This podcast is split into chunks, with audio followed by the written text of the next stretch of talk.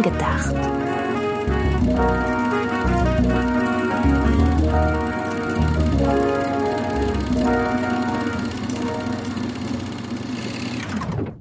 Hallo, liebe Zuhörerinnen und Zuhörer, zu einer neuen Ausgabe von Film gedacht. Film gedacht, so wie nachgedacht, nur mit Film. Und mit einem Jubiläum. Und Déjà-vus. Und mit einem Jubiläum. Und Déjà-vus. Und mit Antje Wessels. Hallo, Antje. Hallo, Sydney. Und mit Sydney Schering. Hallo, Sydney. ja, was ist denn heute schon wieder los? Wir haben eine, wie du schon sagtest, Jubiläumsfolge. Jetzt möchte man denken, warum? Ähm, weil. Ja, das passiert, wenn man 50 Folgen macht. Genau. Ähm, aber man muss sagen, wir haben jetzt, wie gesagt, 50 Folgen hinter uns. Wir hätten sagen können, wir machen 52, also ein Jahr. Ich weiß ehrlich gesagt gar nicht jetzt unbedingt, warum wir uns für 50 Folgen entschieden haben, weil es, glaube ich, auch zum Thema einfach ein bisschen passte. Wir wollten da ja gucken. Und weil wir schon wissen, was das Thema für unser Einjähriges wird. Stimmt. Und da konnten wir deswegen nicht die Zeitschleifen machen. Da hast du recht. Deshalb machen wir jetzt einfach wie du es gerade schon vorweggenommen hast, nochmal das Thema Zeitschleifen. Ihr hört jetzt also nochmal die erste Folge. Nein, das natürlich nicht. Wir werden eine neue. Denn die erste Folge war sowieso nicht die Zeitschleifen. Stimmt, die erste Folge war Tenet, aber wir hatten, weiß nicht, zweite oder dritte war Zeitschleifenfolge? Dritte. dritte. Ähm, und weil's die dritte Folge war die unausgesprochene erste Folge. Okay. Für alle, die seit ganz von Anfang an dabei okay. waren. Siehst du mal, das weiß selbst ich alles nicht mehr. ähm, so oder so, wir reden jetzt, wie gesagt, heute über Zeitschleifen. Du kannst das Thema noch mal ein bisschen mehr ausführen, inwiefern sich das denn von unserem letzten Zeitschleifen-Thema unterscheidet. Ja, wir haben ja vor knapp einem Jahr anlässlich 16 Stunden Ewigkeit und Palm Springs uns der von Patrick H. Willems aufgestellten These angenommen, kann es sein, dass Zeitschleifenfilme deswegen aktuell beim Publikum so einen Nerv treffen, weil sich dieses ganze Pandemieleben erst recht als äh, sämtliches außerhäusliches soziales Leben runtergefahren wurde. Das wirkt ja alles wie in einer Zeitschleife. Man steht auf, macht irgendwas, legt sich wieder hin und wieder dieselbe Chose. Und seit her hat sich natürlich äh, einiges geändert, anderes nicht. Pandemie ist immer noch da, aber es gibt mittlerweile mehr Leben außerhalb der eigenen vier Wände. Und es sind neue Filme dazugekommen, die man mal mehr, mal minder zum Thema Zeitschleife zählen kann. Und daher wollten wir quasi so eine Rückbetrachtung, Schrägstrich einen Nachklapp zu unserer dritten Folge machen und auch äh, eine eigene kleine Zeitschleife, als dass wir auch noch Nachklaps zu anderen Folgen nachreichen. So ein bisschen, um halt den, das Klischee einer 50. Folge zu erfüllen. Und man so, ah, toll, kaum haben sie die große 5-0 äh, äh, erreicht, bedient man sich beim alten Müll von früher nochmal. Genau. Und ähm, du hast es gerade schon angekündigt, seit wir die Folge mit den Zeitschleifenfilmen aufgenommen haben, sind der ein oder andere thematisch verwandte Film hinzugekommen, was total spannend ist, weil so gesehen unterstützt es ja die These, die wir da eben äh, angesprochen haben, beziehungsweise durchleuchtet haben. Unter anderem der Film Press Play and Love Again. Und wenn ihr euch, ihr braucht euch nicht wundern, wenn ihr jetzt das Gefühl habt, das kommt mir irgendwie bekannt vor. Wir haben nämlich letzte Woche schon kurz drüber gesprochen, als wir den Film euch als Hausaufgabe aufgegeben haben. Daher, ähm, das Thema zieht sich ja generell so ein bisschen durch unseren Podcast. Nur, dass ihr nicht denken braucht, ihr seid wirklich in einer Zeitschleife oder in, habt gerade einen Flashback. Wie gesagt, wir haben vor zwei Folgen kurz über den Film gesprochen und ja, dann sei es so. Letzte Woche haben wir über Biopics gesprochen und da wolltest du noch was dazu ergänzen. Ja, ich habe nach der Aufzeichnung und nach der Veröffentlichung erst recht realisiert, ich habe so eine Frage in den Raum geworfen und wir haben so ein bisschen um sie drumherum gesprochen, aber ich finde, die Antwort blieb noch ausgesprochen schuldig. Ich habe ja gefragt, wir waren beim Thema kreative Freiheiten, wie, wie viel kann man sich da erlauben? Und ich habe ja ein bisschen in den Raum geworfen, wann wird's verleumderisch, wie steht man dazu? Und ich glaube, da blieb halt das, konkre das konkrete Antworten raus. Ich habe ja gesagt, ich finde, ein Biopic muss einfach erstmal an sich ein guter Film sein und an anderer Stelle In der Folge habe ich gesagt, ein Biopic im Idealfall trifft das die Essenz der Person, die porträtiert wird. Man muss da jetzt nicht zwingend alles chronologisch richtig darstellen, weil dafür ist es ja immer noch ein in Anführungszeichen fiktionaler Film und kein, keine Dokumentation. Und im Grunde hätte ich letzte Woche einfach nur noch eins und zwei zusammenzählen müssen, dann halt für drei die konkrete Antwort.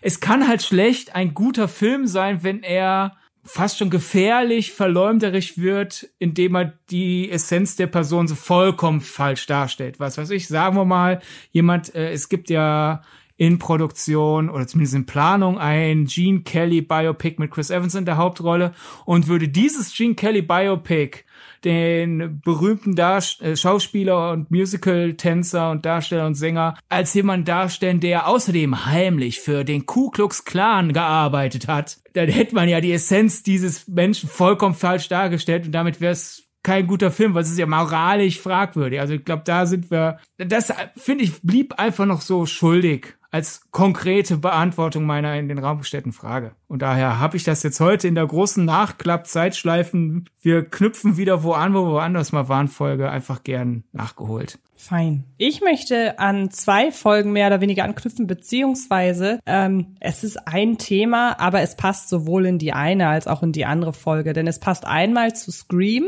Wir haben ja eine große Scream-Analyse gemacht und zu der Folge, in der wir uns jeweils drei Thesen um die Ohren gehauen haben und der andere durfte beurteilen, inwiefern ist das totaler Quatsch oder da könnte vielleicht doch was dran sein. Und ich weiß aber schon, ich hab dir das schon erzählt und dann meintest du, das musst du irgendwann im Podcast erzählen und du warst sehr angetan von meiner Idee, denn wir müssen uns einmal kurz vor Augen führen, wo spielen eigentlich die Scream-Filme? Sie spielen ja in Woodsboro ah. und ähm, wir wissen ja, dass Wes Craven im Grunde nichts dem Zufall überlassen hat und sehr, sehr viele Anspielungen an alle möglichen Horrorfilme in seinem Film untergebracht hat.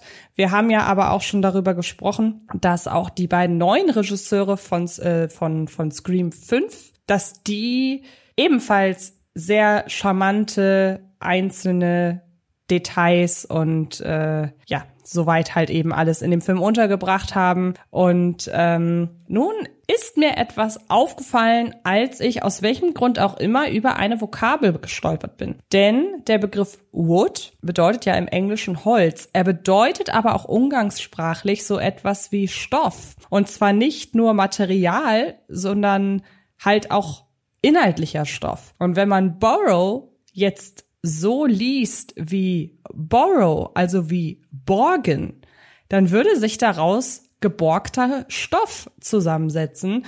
Und dann hätte man ja wieder im Grunde einen Hinweis darauf, dass alles, was in Scream passiert, angelehnt ist als etwas, was es schon gibt. Es ist geborgt von den entsprechenden Vorbildern, die hier wahlweise zitiert oder parodiert oder was auch immer werden. Und deshalb würde ich fast behaupten, dass der Städtename Woodsboro daher rührt, dass es sich, wie gesagt, aus Borough und Wood zusammensetzt und das fände ich eine sehr charmante Idee. Schade ist natürlich, dass man Wes Craven das nicht mehr fragen kann. Und wenn er sich das dabei gedacht hat, ist natürlich auch die Frage, hat er das vielleicht irgendwann mal in irgendeinem Interview, in irgendeinem Voice-Over auf einer Blu-ray oder so, da hat er das eventuell den beiden neuen, ne, die beiden neuen Regisseure hatten ja keinen Kontakt mehr zu ihm, aber ähm, irgendjemandem mal übermittelt und das vielleicht an jemanden weitergegeben, den man fragen könnte, so oder so.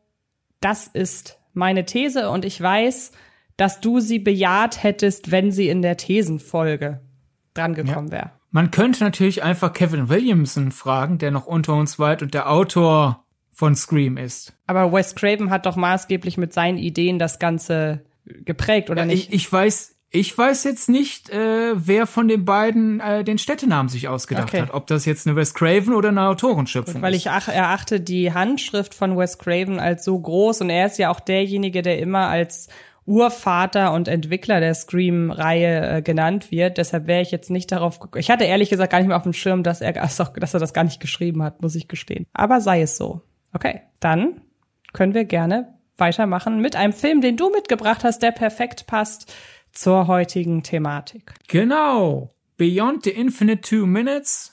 Wer in der etwas nerdig angehauchten Filmbubble unterwegs ist, hat ja schon vor einem Jahr von dem mitbekommen.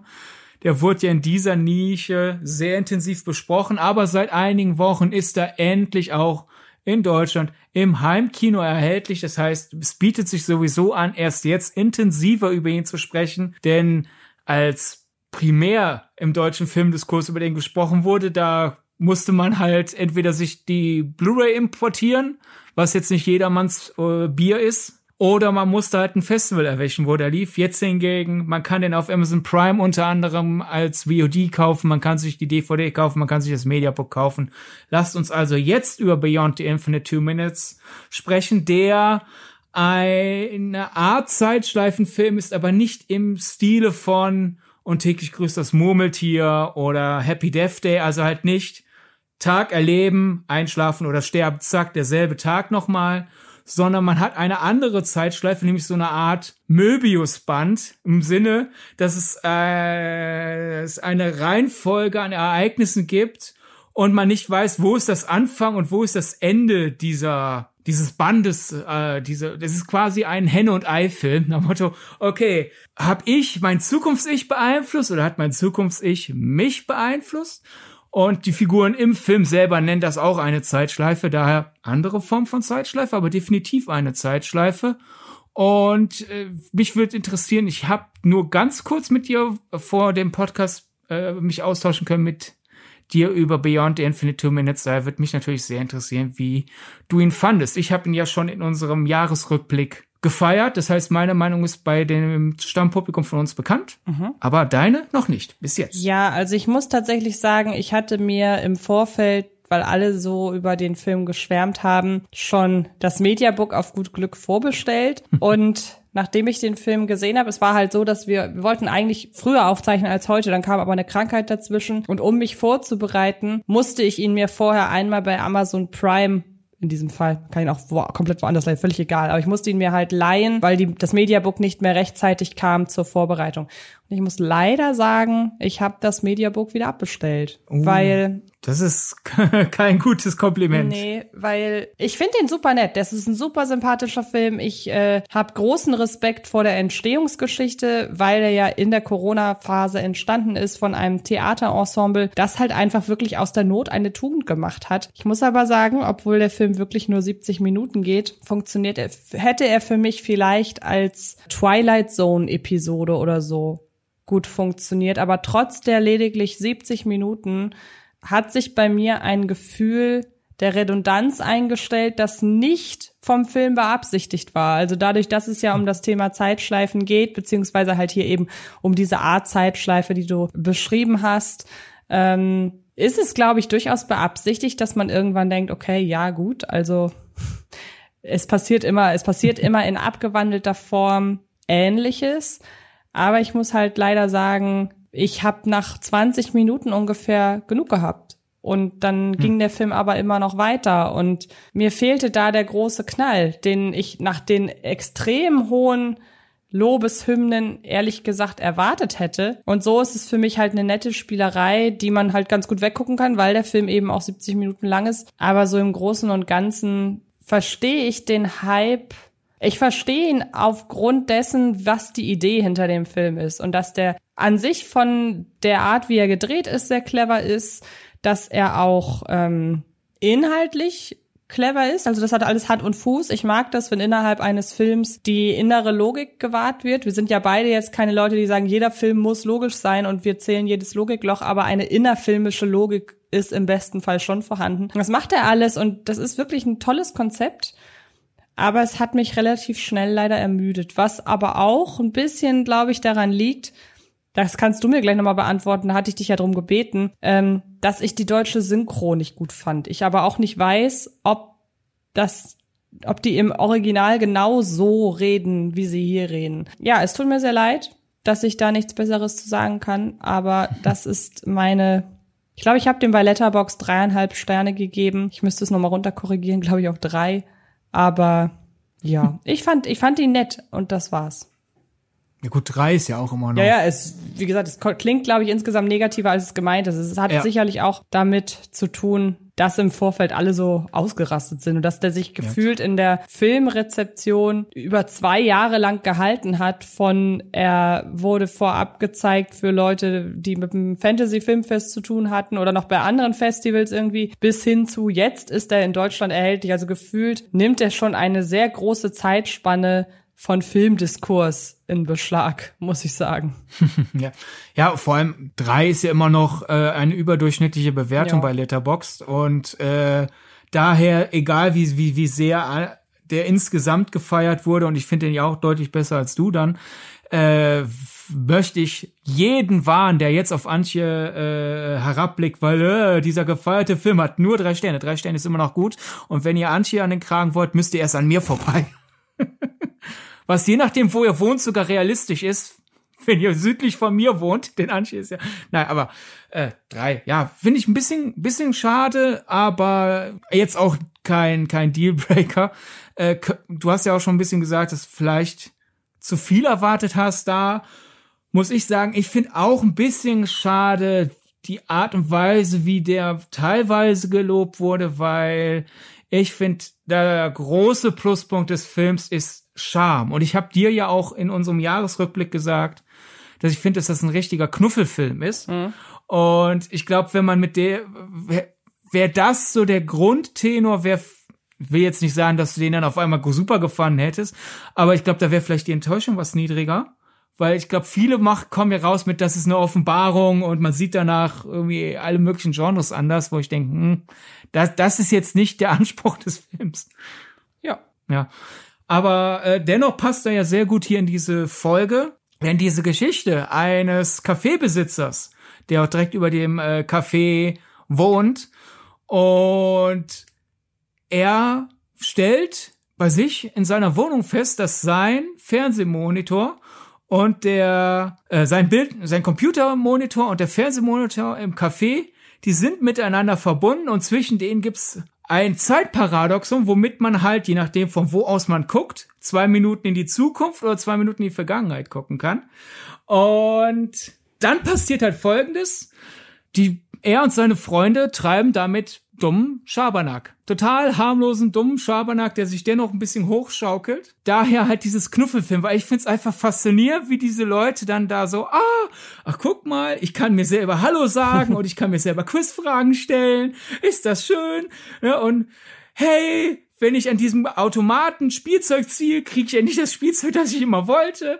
Das ist so und und es kommt auch nach und nach so ein bisschen Aussage hinein. Ich finde schön an dem Film. Und da kommen wir dann jetzt wieder zum Pandemie-Element. Bei Screen Anarchy wurde das sehr gut äh, ausgedrückt. Ich werde das dann bei Twitter als Bonusmaterial verlinken, äh, dass der Film im gesunden Sinne so eine Aussage hat, lebt den Moment. Denn ja, du musst wichtige Zukunftswarnungen für voll nehmen, denn sonst stellst du dir ja selber ein Bein deinem zukünftigen Ich jedenfalls. Aber man sollte halt nicht aufgrund der Furcht vor einer schlimmen Zukunft halt quasi sich völlig aufgeben. Und wenn alles um einen herum ungewiss ist, dann halt mach aus dem Moment das Beste, ohne deine Zukunft zu manipulieren.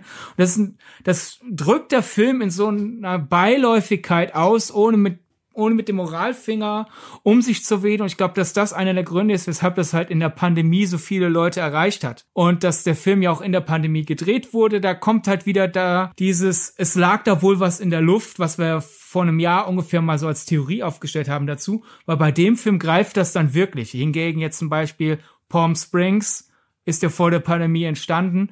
Der hatte halt einfach nur das Glück, dass er auf einmal in der Pandemie raus ist und viele Leute den mit einer Pandemie Brille betrachten. Mhm. Hingegen bei Beyond the Infinite Two Minutes das Drehbuch von äh, Makoto Ueda, äh, das hatte er nach eigenen Aussagen schon vor zehn Jahren, aber hat das hin zur Seite gelegt und gesagt, oder zumindest die Grundidee zum Drehbuch, so, ah, jetzt ist irgendwie nicht der richtige Zeitpunkt. Dann kam die Pandemie, die Theatertruppe, äh, zu der er erzählt, hat eine Beschäftigung gesucht, ja, wir können jetzt nicht mehr auftreten, wir wollen was tun. Und das ist eher eine Theatertruppe, die viel mit Multimedia spielt. Also war da der Gedanke, wir drehen das erste Mal einen Film. Und dann kam das Drehbuch raus und Motto, das fühlt sich jetzt richtig an. Dann in der Pandemie gedreht, in der Pandemie veröffentlicht und da dann der nächste äh, Aspekt, ohne die Pandemie wäre da wahrscheinlich nicht so groß geworden, nicht nur aufgrund dieses, hey, ich fühle mich da irgendwie angesprochen in meinem Jetzt, sondern wirklich einfach rein faktisch, denn der hatte seine Weltpremiere in einem ganz kleinen Kino in Tokio vor zwölf Leuten, aber weil aufgrund der ganzen pandemiebedingten Verschiebungen im Hollywood-Kino, also dieses, ah, den Blockbuster, den haben wir einfach noch nicht fertiggestellt, obwohl wir dachten, wir haben ihn fertiggestellt, oder der ist fertig, aber wir verschieben ihn, ne? wir erinnern uns an diese ganze Nummer, bestand halt in den japanischen Kinos, als sie wieder Betrieb hatten, Programmlücken. Ne? So, wir müssen ja irgendwas zeigen. und hat eine große Kette ge den gekauft und gesagt, komm, wir spielen dann halt jetzt was Kleines, Charmantes, Regionales. Und da hat er sein Publikum gefunden. Dadurch ist er dann auch, sind dann halt Festivalbetreibende auf den Film aufmerksam geworden. Und dann wurde er halt auf ganz vielen Festivals gezeigt, wo der möglicherweise als Debütfilm von so einer kleinen japanischen Theatertruppe niemals gelandet wäre. Und dann ist er da ein Publikumsliebling geworden und dadurch hatte der halt die Möglichkeit, diesen Hype äh, zu erzeugen. Und daher wären wir wieder bei dem Thema Filmerfolg, eine unberechenbare Alchemie. und da ist halt, da sind die Würfel einfach glücklich gefallen für den Film. Und ich gönn's ihm total. Ich find's halt schade, wenn, wenn durch den Hype der letzten Monate die Erwartungen zu hoch waren, aber das wird sich ja vielleicht in Zukunft regulieren. Vielleicht kommen ja jetzt ein paar Leute, die wie du eher so, ach ja, drei Sterne, dann schwingt das Panel ein bisschen mehr wieder zurück, so dass die Leute vielleicht den dann wieder mit realistischen Erwartungen anschauen so hält er sich, weil, weil ich finde, die, die, die, die, der Charme des Films ist enorm. Aber ich habe den halt im Original gesehen und ich fand die Synchro, du hast mich ja gebeten, nochmal in die Synchro reinzuschauen. Ich fand die jetzt, nachdem wie du reagiert hast, äh, auch halt mit betonen, wie du wie, teilweise die, die, die Performances fandest. Ich habe da jetzt mit so einer richtigen Wegwerf-Synchro gerechnet ist sozusagen das gegenteilige Effekt, der gegenteilige Effekt von dir. Ich fand die jetzt nicht brillant. Also ich würde da wirklich mal den Leuten empfehlen, schaut den lieber im Original mit Untertiteln. Aber wenn ihr partout keine Japanisch mit Untertitel Gucker seid, weil ihr es nicht überhaupt einfach nicht abkönnt, ich finde die Synchro kann man sich anhören, aber ist wirklich nicht die ideale Möglichkeit. Ja, okay, gut, dann weiß ich Bescheid. Ähm, ich finde das sehr witzig, was du zitiert hast, was in dem Film gesehen wird, weil ich hätte jetzt ehrlich gesagt nicht gedacht. Also das ist für mich so ein Film, bei dem ich sagen würde, wer da so viel reininterpretiert, das kann er ja gerne machen. Wir sind ja beide Freund von Interpretation, aber ich hätte jetzt überhaupt, also für mich ist das ein Spaßprojekt. Ich weiß nicht, ob die da irgendwie, was die da so drin gesehen haben, ob sie überhaupt was drin gesehen haben. Aber ja, wenn man es da reinlesen kann, soll es mir recht sein. Ich wäre jetzt aber nie auf ja, Idee gekommen. Ich, ich, ich bin bei dir, dass das in allererster Linie ein spaßiger Film ist, wo wie ich finde, es extrem charmante Leute diese knuffige Idee hatten und Spaß dran hatten, die durchzuführen und dann kommt halt dieses, hey, dieses Möbiusband ergibt in sich Sinn und ist da faszinierend und kurzweilig. Das ist, ist der, die große Leistung dessen. Gleichzeitig finde ich, da ist schon eine gewisse Aussage drin, als dass ja auch wirklich teilweise die Figuren darüber diskus diskutieren, wie sie dazu stehen, viel über die Zukunft nachzudenken. Also, dass da gar nichts drin ist, würde ich nicht sagen. Aber dieses große, hey, der Film ist eine, eine Brandrede fürs im Moment, im Moment Leben, ohne unverantwortlich dabei zu sein. Das ist so, so die Kategorie, es, es gibt in der Kulturrezeption auch ein Kritikentenor dessen, hey, wir können ja mit der Profession, die wir uns zureden oder versuchen anzueignen, statt halt immer zu sagen, das ist populär, aber hier ist doch hohe Kultur, warum guckt ihr das Dumme?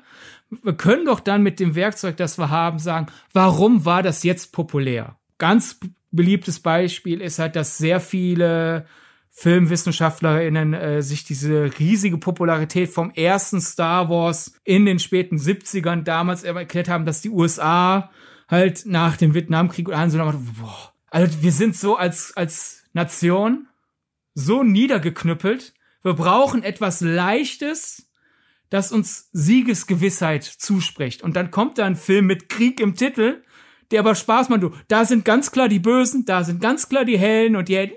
Peng, peng, peng, piu, piu. Ach, macht das Spaß. Und dass daher so diese, diese diagnostische Kritik rangeht, hey, das hat uns Mut gemacht. Und das, was ich gerade erklärt so dieses, dass das so intensiv, dieses im Moment Leben zu Beyond the Infinite Two Minutes reingelegt wird. Das ist jetzt, finde ich, weniger Interpretation. Das war Absicht der Filmschaffenden, sondern es ist mehr, das schwingt da irgendwie unbewusst mit drin, aufgrund dessen, was da erzählt wird. Und das kommt in genau diesem Moment raus.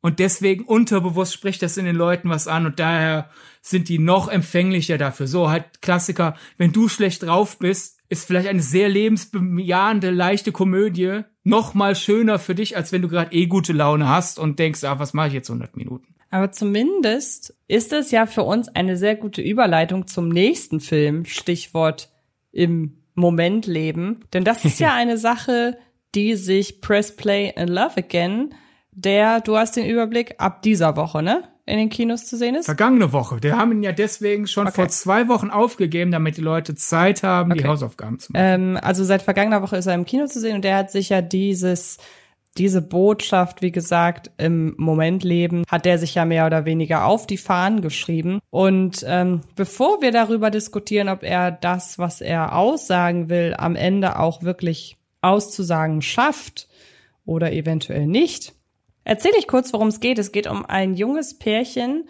das auf Hawaii wohnt, glaube ich, auf jeden Fall auf irgendeinem, in irgendeiner sehr, sehr schönen Küstenregion, die auch jetzt nicht besonders urlaubsmäßig daherkommt, sondern man hat halt wirklich das geschafft, eine Ferienkulisse oder eine Urlaubskulisse abzubilden, ohne das Gefühl zu haben, da rennen die ganze Zeit Touristen rum. ähm, und die beiden sind halt junge Menschen, die teilweise kurz vor ihrem äh, Studium stehen und die beiden lernen sich kennen und lieben. Dann äh, passiert etwas, was das, äh, was die junge Frau dazu bringt, plötzlich eine Zeitschleife auslösen zu können mit einem tragbaren Kassettenrekorder, auch Walkman genannt. Sie hat nämlich ein Mixtape aus der gemeinsamen Beziehung und wann immer sie einen Song auf der Kassette abspielt, reist sie quasi an diesen Moment zurück, wo der Song herkommt.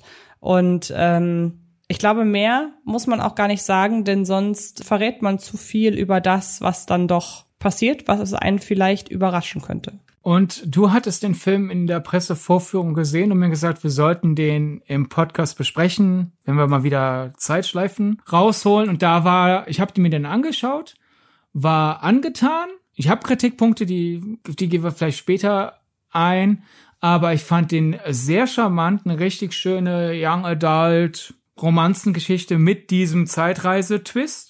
Aber mein allererster Gedanke war, das ist doch keine Zeitschleife, ist doch eher eine Zeitreise, oder Antje? Das könnte sein, ja. Wobei, ja, es stimmt eigentlich. Eigentlich ist es eine Zeitreise, da hast du recht. Wir können den Film ja. in diesem Moment abhaken. Er passt nicht in diesen Podcast. Next. Ich meine, die Zeitreisen, die sie unternimmt, sind halt weniger groß durch die gesamte Geschichte der Zeitreise, sondern sie reist ja quasi Schleifen in ihrer eigenen Zeit. Also man kann sich das so nur zurechtreden. Und du bist auch nicht die Einzige. In der Filmstaatskritik zum Beispiel wird das auch als Zeitschleife bezeichnet. Aber bevor jetzt irgendjemand hier einen Murmeltier-Film erwartet, dachte ich, spreche es mal kurz an. Dahingehend, du hast ja auch selber schon gesagt, dass ja auch Beyond the Infinite Minutes kein Murmeltier-Zeitschleifenfilm genau. ist. Genau. Ich habe schon vor zwei Wochen gesagt, und ich sag's gerne nochmal, auch wenn es banal klingt. Ich, es ist nicht so, ich finde das nicht so banal, wie es vielleicht rüberkommt. Der Film hat ein Wund, der, der sieht wunderschön aus. Vor allem hat er abartig schöne Blautöne. Und ich finde das wichtig zu betonen, weil ich finde, für so einen Low, Low bis Mid-Budget Young Adult Film, da halt nicht die Standardästhetik runter zu hauen, sondern dass äh, Regisseur Greg Björkman und äh, Kamera geführt von Luca del Pupo, dass die sich da hingesetzt haben und gesagt haben, wie können wir die Vielfalt der Blautöne von Hawaii zur Schau stellen? Und dem Film wirklich eine, eine, eine richtig schöne, in Erinnerung bleibende Ästhetik geben, das wertet, der hat den für mich schon mal direkt aufgewertet und man könnte jetzt hier groß mit Farbtheorie ankommen, wenn man meint. Ich weiß nicht, ob die sich deswegen blau als herausstechende Farbe rausgesucht haben, weil es gibt ja auch genug andere Farben, die in einer paradiesischen Inselumgebung ins Auge stechen. Aber Blau ist ja unter anderem, ich finde, das Schöne an Blau ist ja, es kann, je nachdem, was für ein Blauton und was drumherum ist, kann man Blau als sommerliche Farbe wahrnehmen, oder? Ja. Ist jetzt nicht zwingend eine Winterfarbe. Man kann auch, es gibt auch sommerliche Blaus, Ja. finde ich. Und dennoch, man kennt es ja blaumütig Kummer. Also Blau kann schön Urlaub, Weite, Tiefe, Wärme. Und damit wären wir bei Zuneigung, es ist ja eine Love Story, aber es kann halt auch Kummer ausdrücken. Du hast also diese, diese zwei komplett entgegengesetzten Wahrnehmungen vom Blau. Und ich habe dann mal nachgeschaut äh, in meinem alten, was, was, was denn hier so Farbenlehre? Kompliziert ist ja in der Geschichte der Kunst, jede mögliche Farbe bekam so viel Verschiedenes zugesprochen, man kann da aus einer riesigen Wahl rausziehen, äh, sich, aber unter anderem steht Blau auch für äh, den Traum von Freiheit und von unendlichen Möglichkeiten, aber auch Zurückgezogenheit und Introvertiertheit. Und das ist einerseits komplett gegensätzlich, aber es passt beides zum Film. Also egal, ob es beabsichtigt war oder nicht, diese wunderschönen Blautöne haben für mich den Film bereichert, weil sie genau all diese Widersprüchlichkeiten ausgedrückt haben. Und daher, hey, lasst uns das doch mal ganz kurz feiern einfach. Okay, ich weiß ehrlich gesagt nicht, wie ich darüber jetzt weitermachen soll.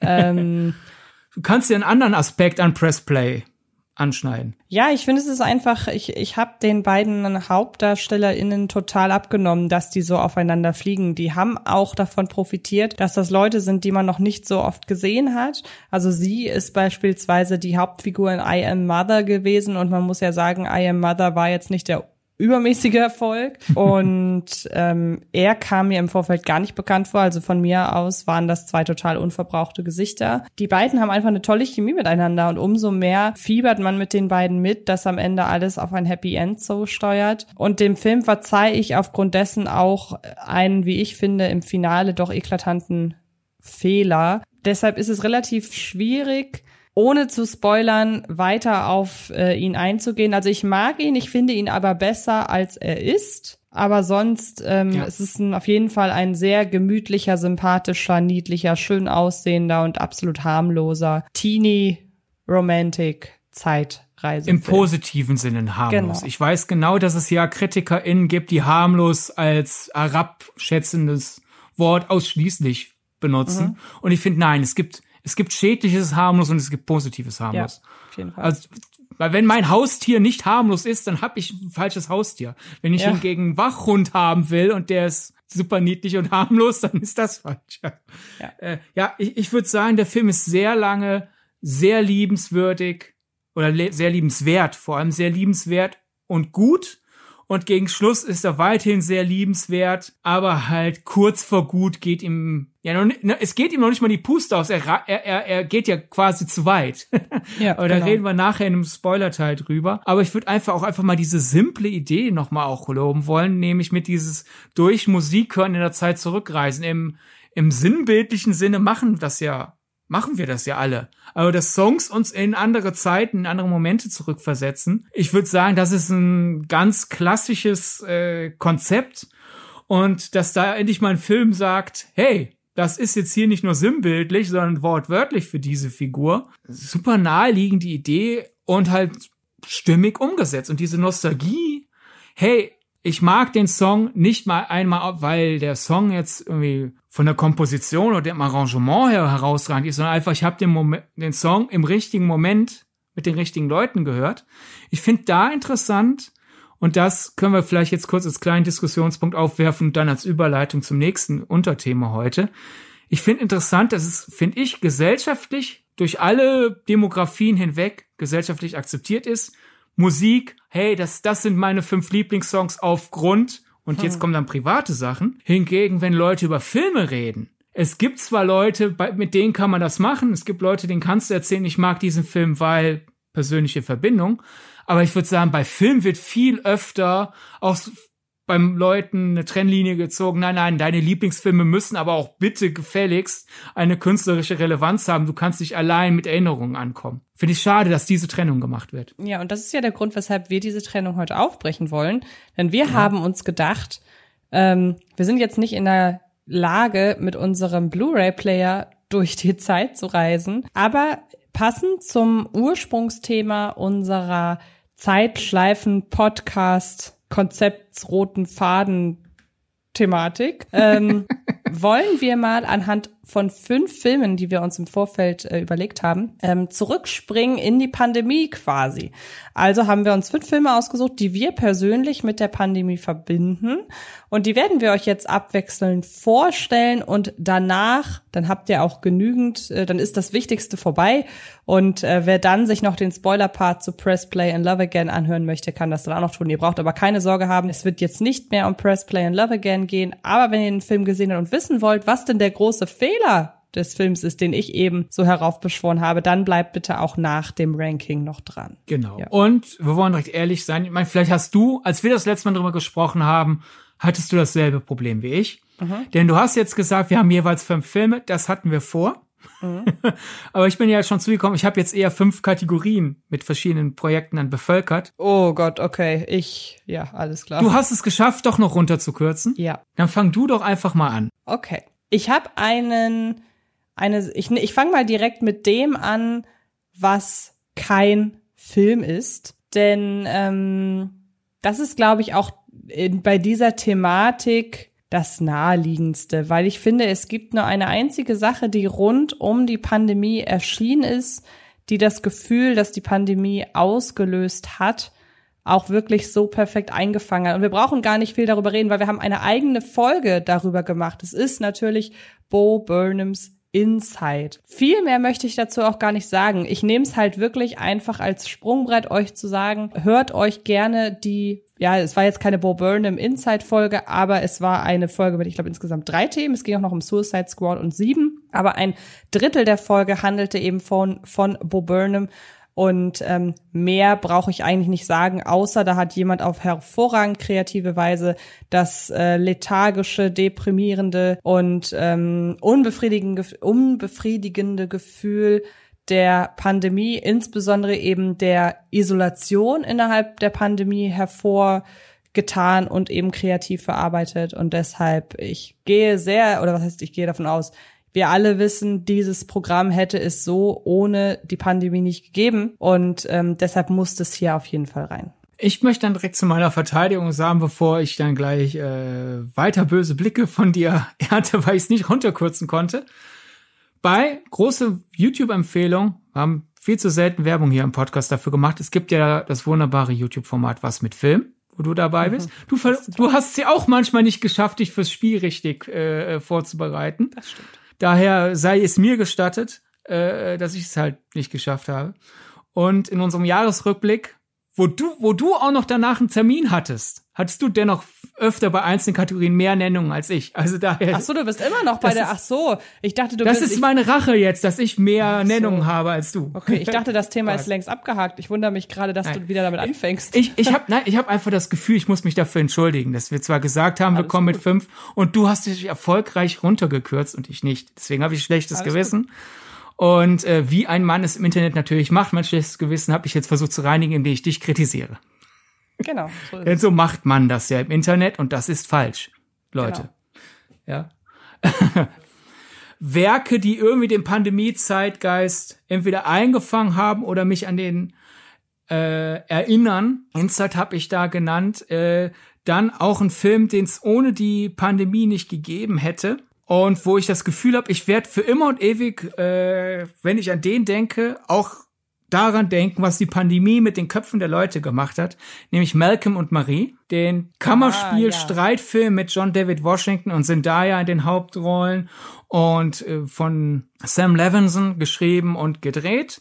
Finde ich einer der stärksten Netflix-Filme. Und mhm.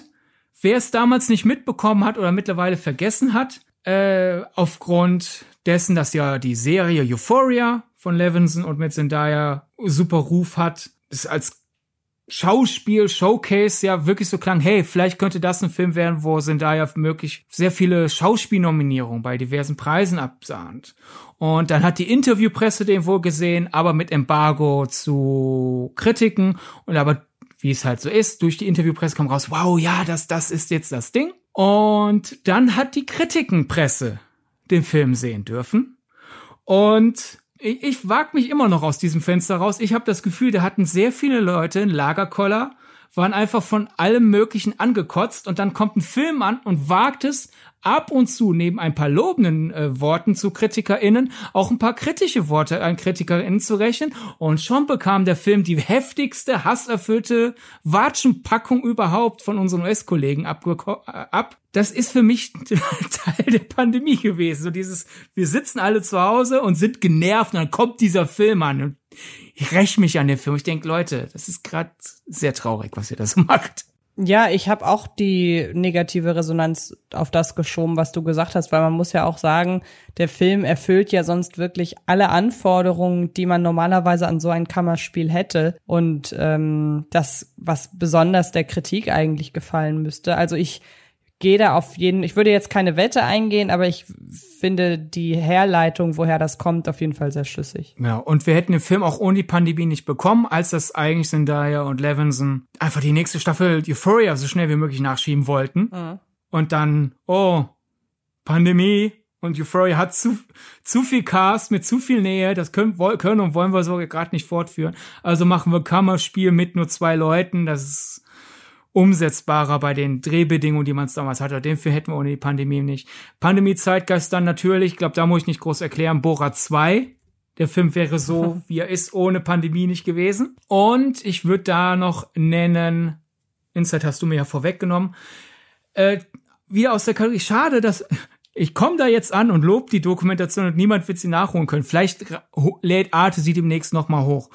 Es gab die Arte-Dokumentation Viral Dreams die ausgebremste Generation. Die Dokumentation bestand aus gesammeltem Material vieler InfluencerInnen, die kurz vor Beginn der Pandemie einsetzen und die dann durch die Pandemie hindurch begleiten. Und es ist einerseits Generationenporträt, halt dieses, diese etwas größeren selbstdarstellerischen Drang, den einfach Generation Y und Z haben, es ist super faszinierend. Die haben da sehr gut Leute rausgezogen, um zu präsentieren, wie Leute auf die Pandemie reagiert haben. Denn du hast einerseits Leute zum Beispiel, die halt einfach auf einem Kreuzfahrtschiff wegsaßen, äh, festsaßen.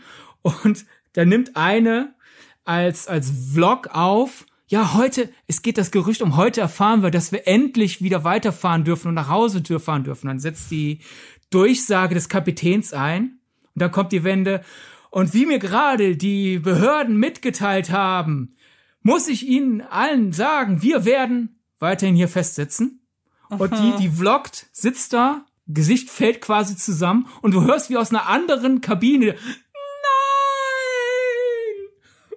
Und du hast jemand anderen, der äh, einfach 2020 nutzen wollte, um die Welt zu bereisen und am Anfang dann super vorsichtig ist und dann macht, ah, da irgendeine Krankheit, die wir noch nicht kennen, naja, besser mal hier bleiben und so im Laufe der Doku wird er immer mehr, geht er in Richtung äh, Verschwörungstheoretiker, weil der realisiert hat, wenn er an, die Videos, in denen er an, in Frage stellt, ob die Maßnahmen nötig sind, die laufen besser. Ne? Also dieses aus Kommerz einfach mal kurz so die, die Ideologie ändern und sowas alles. Und das war eine sehr bedrückende, aber auch sehr erhellende Dokumentation einfach. Und ganz schnell noch, ich, ich glaube, dass der Rausch international so aufgenommen wurde, wie er wurde. Ich glaube, das liegt auch daran, dass äh, Winterbergs Film in einigen Ländern halt mitten in der Pandemie dann rauskam und dieses, diese Mischung aus Lebensfreude, aber auch Schuldgefühlen, die halt in dem Film mit Alkohol verbunden sind.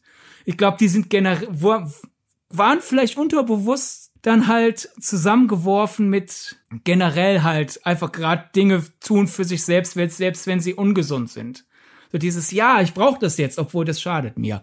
Es ist jetzt einfach mal so eine Theorie, die ich in den Raum werfe. Und daher, der Rausch ist für mich irgendwie ein Pandemiefilm, auch wenn es gar nicht darum geht. Ja, macht für mich dahin, also ich hatte der Rausch auf jeden Fall Als ich so meine Liste der zuletzt geschauten Filme so überblickt habe, ist meine, sind meine Blicke bei der Rausch auch einen Tick länger hängen geblieben als bei den anderen Filmen, weil das einer von denen auch war, die ich wahrscheinlich vor der Pandemie niemals in Erwägung gezogen hätte, ihn zu Hause zu sehen und nicht im Kino. Daher ähm, kann ich auf jeden Fall verstehen. Ansonsten noch ergänzend, natürlich auch die ganzen in der Anfangsphase der Pandemie, als es noch so was fast Aufregendes hatte und es hieß, ja, das ist in ein paar, paar Wochen vorbei. Da haben ja auch die ganzen Fernsehsender irgendwie ihr Programm umgestellt und dann plötzlich halt Pandemie-Fernsehen gemacht im Sinne von wir nehmen Formate über äh, Webcams auf und so weiter. Und da hatte das ja so gesehen auch noch ein bisschen was Charmantes, aber Stell, stell dir mal vor, das wäre halt bis heute so. Ja, äh, und irgendwann hat das irgendwann, irgendwann hat das seinen Reiz verloren. Aber wenn ich so an die ersten Wochen der Pandemie denke, dann denke ich wirklich an Fernsehbildschirme, die eigentlich eher Skype-Bildschirme waren oder oder Zoom. oder Microsoft Teams oder Zoom oder was auch immer. Genau, also all diese all diese Bildschirme. Aber die Zeit ist ja Gott sei Dank vorbei. Ja. Wo wir gerade dann kurz bei äh, nicht fiktionalen sind, wenn du Shows ansprichst. Ich hatte auch noch nicht als Kategorie, aber an Shows, die ich mit der Pandemie äh, verbinden werde, weil ich die in einem Fall während der Pandemie entdeckt habe. Ich wurde während der Pandemie Fan von Taskmaster, britische Game Show, Comedy Show, wie man es nennen. Äh, extrem lustig. Und ich glaube, ich bin da nicht alleine, weil wenn man sich die Kommentare durchliest unter den, das Tolle an der Show ist, die lädt ihre Folgen, obwohl es eine britische Show ist, die lädt die für internationales Publikum auf YouTube komplett online hoch. Und da sind sehr viele, die gesagt haben, boah, ich habe das in der Pandemie entdeckt und wow, irgendwie hat mich das durch, durch diese Zeit geholfen. Und dann so sehr viele Leute, die dann diese Selbstanalyse bringen, wie ich es gerade äh, auch schon bei der Rausch hatte, so dieses, dass da Leute vollkommen irrsinnige Aufgaben bekommen und versuchen mit Würde da durchzustehen und manchmal klappt's, dann ist das schön. Und wenn die total versagen, dann, dann sitzen die ja im Studio und lachen drüber und klopfen sich sozusagen den Staub ab. Das tut was mit mir. und das ging wohl vielen so, da finde ich es schön. Ich finde in, in einer Folge über Produktion, die durch die Pandemie an Stellenwert verändert ihren Stellenwert verändert haben oder an Bedeutung zugewonnen haben, obwohl die nie da reingelegt wurde, bewusst. Ich finde Taskmaster gehört da rein und ist einfach eine extrem lustige Show. Also kann ich jedem nur empfehlen. Okay. Soll ich dann weitermachen? Ja, liebend gern. Ich habe dann einen Film einfach mal mit reingenommen, den ich ja, den ich ebenfalls dahingehend mit der Pandemie verbinde, als dass er das Ganze inhaltlich nicht aufbereitet, aber es ist eben dieses, diesen Film, das schlägt in deine Kerbe, deshalb passt er jetzt ganz gut. Diesen Film hätte es zumindest so in der Rezeption, in, in so wie er halt aufgenommen wurde, von wie vielen Leuten er aufgenommen wurde, das hätte er ohne Pandemie nicht gehabt, denn er galt zu Beginn der Pandemie, es ist ein Film, der zu Beginn der Pandemie eher erschienen ist und ähm, der zum damaligen Zeitpunkt aufgrund seines Starts beispielsweise in Autokinos und so weiter zu einer Phase, in der in, in den USA vereinzelt Kinos schon wieder oder noch geöffnet hatten. Dadurch hat er irgendwie eine sehr, sehr hohe, nicht Kopienanzahl erreicht, aber dadurch, dass er einer von ganz wenigen Filmen war, die einfach gestartet sind, die gelaufen sind, weil die meisten Verleiher haben ihre großen Filme dann ja irgendwann zurückgezogen. Dadurch war einfach die Auswahl nicht so groß und deshalb war der Film eine Zeit lang der erfolgreichste Film der Pandemie und er kam hierzulande ähm, unter dem Titel The Witch Next Door raus. Ich weiß nicht, ob du den Film gesehen hast. Nee. Es ist ein Film, den ich ähm, wahrgenommen habe, noch unter seinem Originaltitel The Wretched. Und ähm, es ist ein Horror Mystery-Film, der mit dem Titel The Witch Next Door total in die Irre führt. Es geht mit einem, es geht um einen Jungen, der nach der Trennung seiner Eltern umzieht und dort in dem Dorf nach und nach neue Freunde findet und irgendwann erfährt er, okay, bei uns nebenan soll irgendein Wesen wohnen und dann geht er gemeinsam mit seinen neuen Freunden beziehungsweise Bekanntschaften der ganzen Sache auf den Grund. Und es ist ein Film, der sehr wenig Budget hat, der so per se auch überhaupt nicht darauf ausgelegt ist, dass der von so vielen Leuten geguckt wird. Aber er hat, wie gesagt, das geschafft, dass er doch von so vielen Leuten wahrgenommen wird, dass er auf einigen ähm, Filmfestivals nominiert war, auch für Publikumspreise und so weiter. Und ähm, wie gesagt, er hatte sogar in Deutschland dann unter The Witch Next Door ein äh, ein Release, was ursprünglich auch nicht geplant war. Das ist einfach so, knüpft an an diese auch Erfolgsgeschichte von Beyond the Infinite Two Minutes. Hätte es den Film in der Art nicht gegeben, äh, beziehungsweise die, die Pandemie in der Art nicht gegeben, dann wäre der Film vermutlich hier irgendwie im Heimkino erschienen und wer weiß in den USA entweder Heimkino oder Streamingdienst oder was auch immer. Der wäre auf Platz 8 der Charts gestartet in der Woche und deswegen hätte sich so, niemand genau. um den gekümmert. So hingegen war er ja wochenlang die Eins. Genau, ja. und deshalb wollte ich den hier erwähnen. Ja, die Kategorie habe ich auch. Äh, Filme, die ich deswegen mit der Pandemie verbinde, wegen der Rezeptionspolitik. Und in die Kerbe schlägt der Schacht. Denn mhm. ich habe mich ja auch schon vor der Pandemie auf den gefreut, weil ich einfach die Grundidee Gefängnis, Speiseaufzug, Metapher für äh, Trickle-Down Economics und die Ungerechtigkeit unserer Gesellschaft. Ich fand das einfach interessant. Andere haben ihn ja quasi bezeichnet äh, Snowpiercer, nur halt in vertikal. und dennoch, der kam halt, der lief auf einem Festival, hat den Netflix eingekauft und Netflix hat den halt in den sehr frühen Phasen der Pandemie rausgebracht. Und ich glaube, der wäre normalerweise halt in der Horror ist ja nicht ganz das richtige Wort, aber halt dieses Genre, das man gern dann einfach als Horror bezeichnet, weil man nicht weiß, wo genau hin damit, weil es ein bisschen zu brutal ist für die meisten anderen Genres. Man will da ja irgendwie Erwartungen schüren und manche Leute waren, also Anführungszeichen Horror. Der hat da stattgefunden, das war's. Und ich bin mir ziemlich sicher, dass der halt wirklich sehr lange, sehr weit oben in den Netflix-Charts war weltweit lag daran, dass halt diese Kategorie war, was gucke ich denn jetzt? Zum Beispiel Olli Schulz und Jan Böhmermann haben auch bei Fest und Flauschig über den gesprochen und damals gesagt, ja, ich habe Netflix angemacht und irgendwann habe ich hier alles durchgeschaut und dann war da der Schacht, habe ich halt der Schacht geguckt. Ich glaube, so ging das sehr vielen. Ähnlich wie Tiger King wäre garantiert niemals das weltweit Phänomen gewesen, dass es war, wäre es halt nicht da rausgekommen, wo es rauskam. Äh, sonst in Filmpolitikfilmen natürlich halt einfach der wahre Grund dafür, dass das Kinofenster so weit geschrumpft ist. Viele schieben das ja immer Mulan irgendwie in die Schuhe, weil der irgendwie mehr in den Schlagzeilen war. Also das Realfilm-Remake von Mulan. Aber der der Film, der den Geist aus der Flasche rausgeholt hat, war Trolls World Tour. Den habe ich lustigerweise auch in meiner Auflistung drin. Ah, da können wir da jetzt gemeinsam über den reden. Genau, beziehungsweise sagen wir so, ich habe ihn in Klammern hinter meinen eigentlichen Filmtitel gesetzt, weil man die beiden eigentlich in einem Abwasch nennen kann. Es ist sogar dasselbe Genre. Es ist nämlich die Croods 2. Und ähm, beides sind Filme, oder sagen wir so, um mit Trolls anzufangen. Trolls und der Umgang mit Trolls 2, der hat veranschaulicht, wie plötzlich alles tickt, also dass plötzlich die Sache in Anführungsstrichen ernst wird. Denn Trolls ist so eine große Produktion gewesen, die halt einfach ins Kino, also das war ein Film für die Leinwand, so da stand nie außer Frage, dass man den mal nicht auf der Leinwand zu sehen bekommt.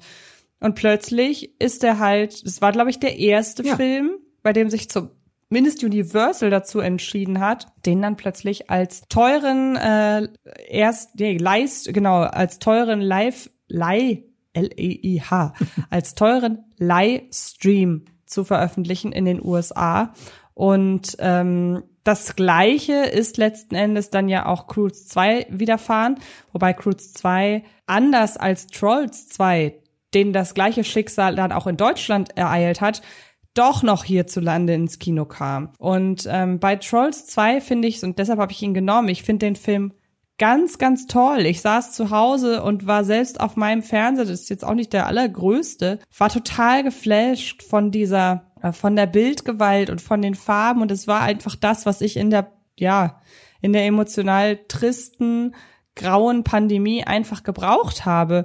Und dass der Film, dass ich den dann eben nicht im Kino gucken konnte zu, zum damaligen Zeitpunkt, das fand ich einfach wirklich absolut bedauerlich. Und ähm, ja, deshalb muss ich hier auf jeden Fall Croods nennen, weil ich da jetzt einfach die größere Verbindung dazu habe.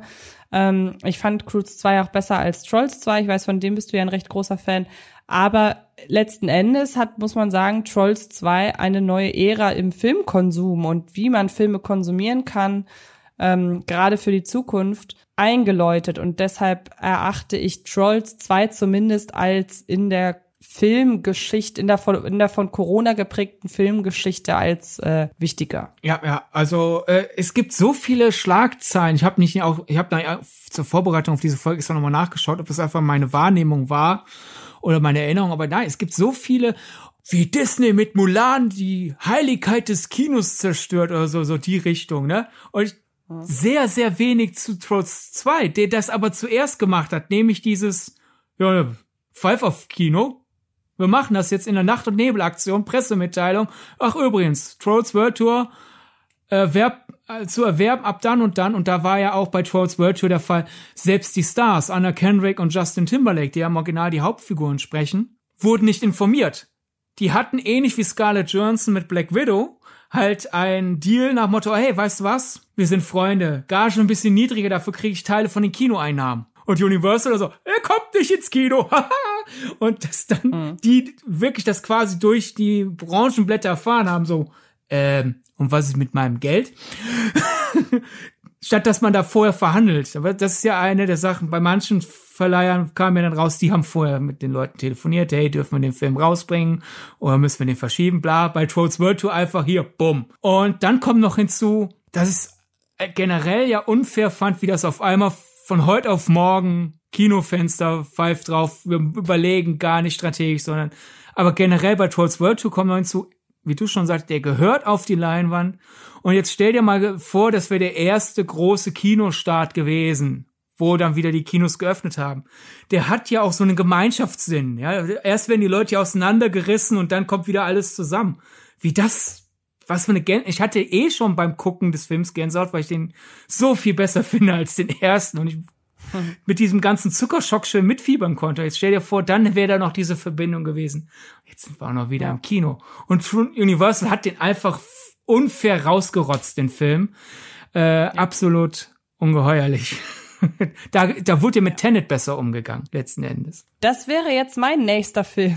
Perfekt. Ich könnte jetzt direkt weitermachen, wenn du möchtest. Ja, gerne.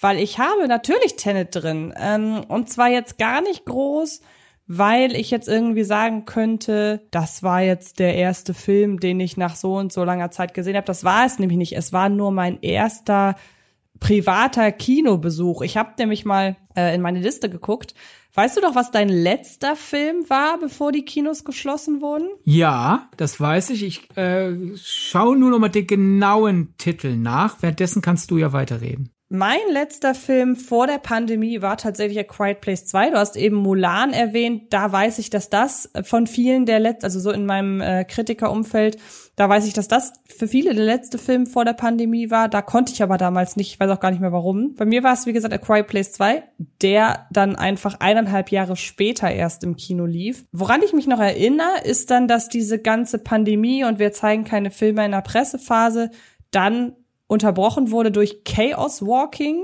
von dem dann, nachdem dann ja auch irgendwie kein Hahn gekräht hat. Und dann ging es so tröpfchenweise wieder los. Und dann war aber zwischendrin eben auch noch Tenet. Und ich weiß nicht, wie dir das erging. Tenet war ja für eine Zeit zwischen zwei Pandemiephasen irgendwie so der Leuchtturm in den für die für die Kinobranche, weil dann sind ja auch wirklich viele Leute ins Kino gegangen und so weiter. Es ist natürlich schwer abzuschätzen, inwiefern denn ohne die Pandemiesituation mehr oder weniger Leute in den Film gegangen sind. Aber er hat Sicherlich zumindest, mehr. ja, er hat zumindest gemessen an den Umständen seine Leuchtturmfunktion erfüllt. Ich glaube, das kann man sagen. Trotzdem war diese Phase, in der dann eben Tenet rauskam, gefühlt so, wir waren alle, ich weiß nicht, ob das auch so ging, ich habe mich gefühlt wie unter so einer Glaskuppel und in dieser Glaskuppel ist gerade alles irgendwie so halbwegs normal möglich. Aber wir wissen ganz genau, diese Glaskuppel wird möglicherweise morgen schon wieder von uns runtergenommen und dann ist alles wie vorher. Und irgendwie, Tenet war für mich, der, der war so plötzlich so im luftleeren Raum da. Ich habe ihn genutzt, um mit äh, meiner Mama und äh, meinem Freund mal wieder privat ins Kino zu gehen. Und dafür war Tenet einfach auch ein sehr dankbarer Film, weshalb die wahrscheinlich auch genau wussten, weshalb sie den Film da platzieren wollen. Ja, deshalb muss Tenet hier einfach rein, weil er einfach so eine Art Rückkehr unter Vorbehalt ins Kino darstellte.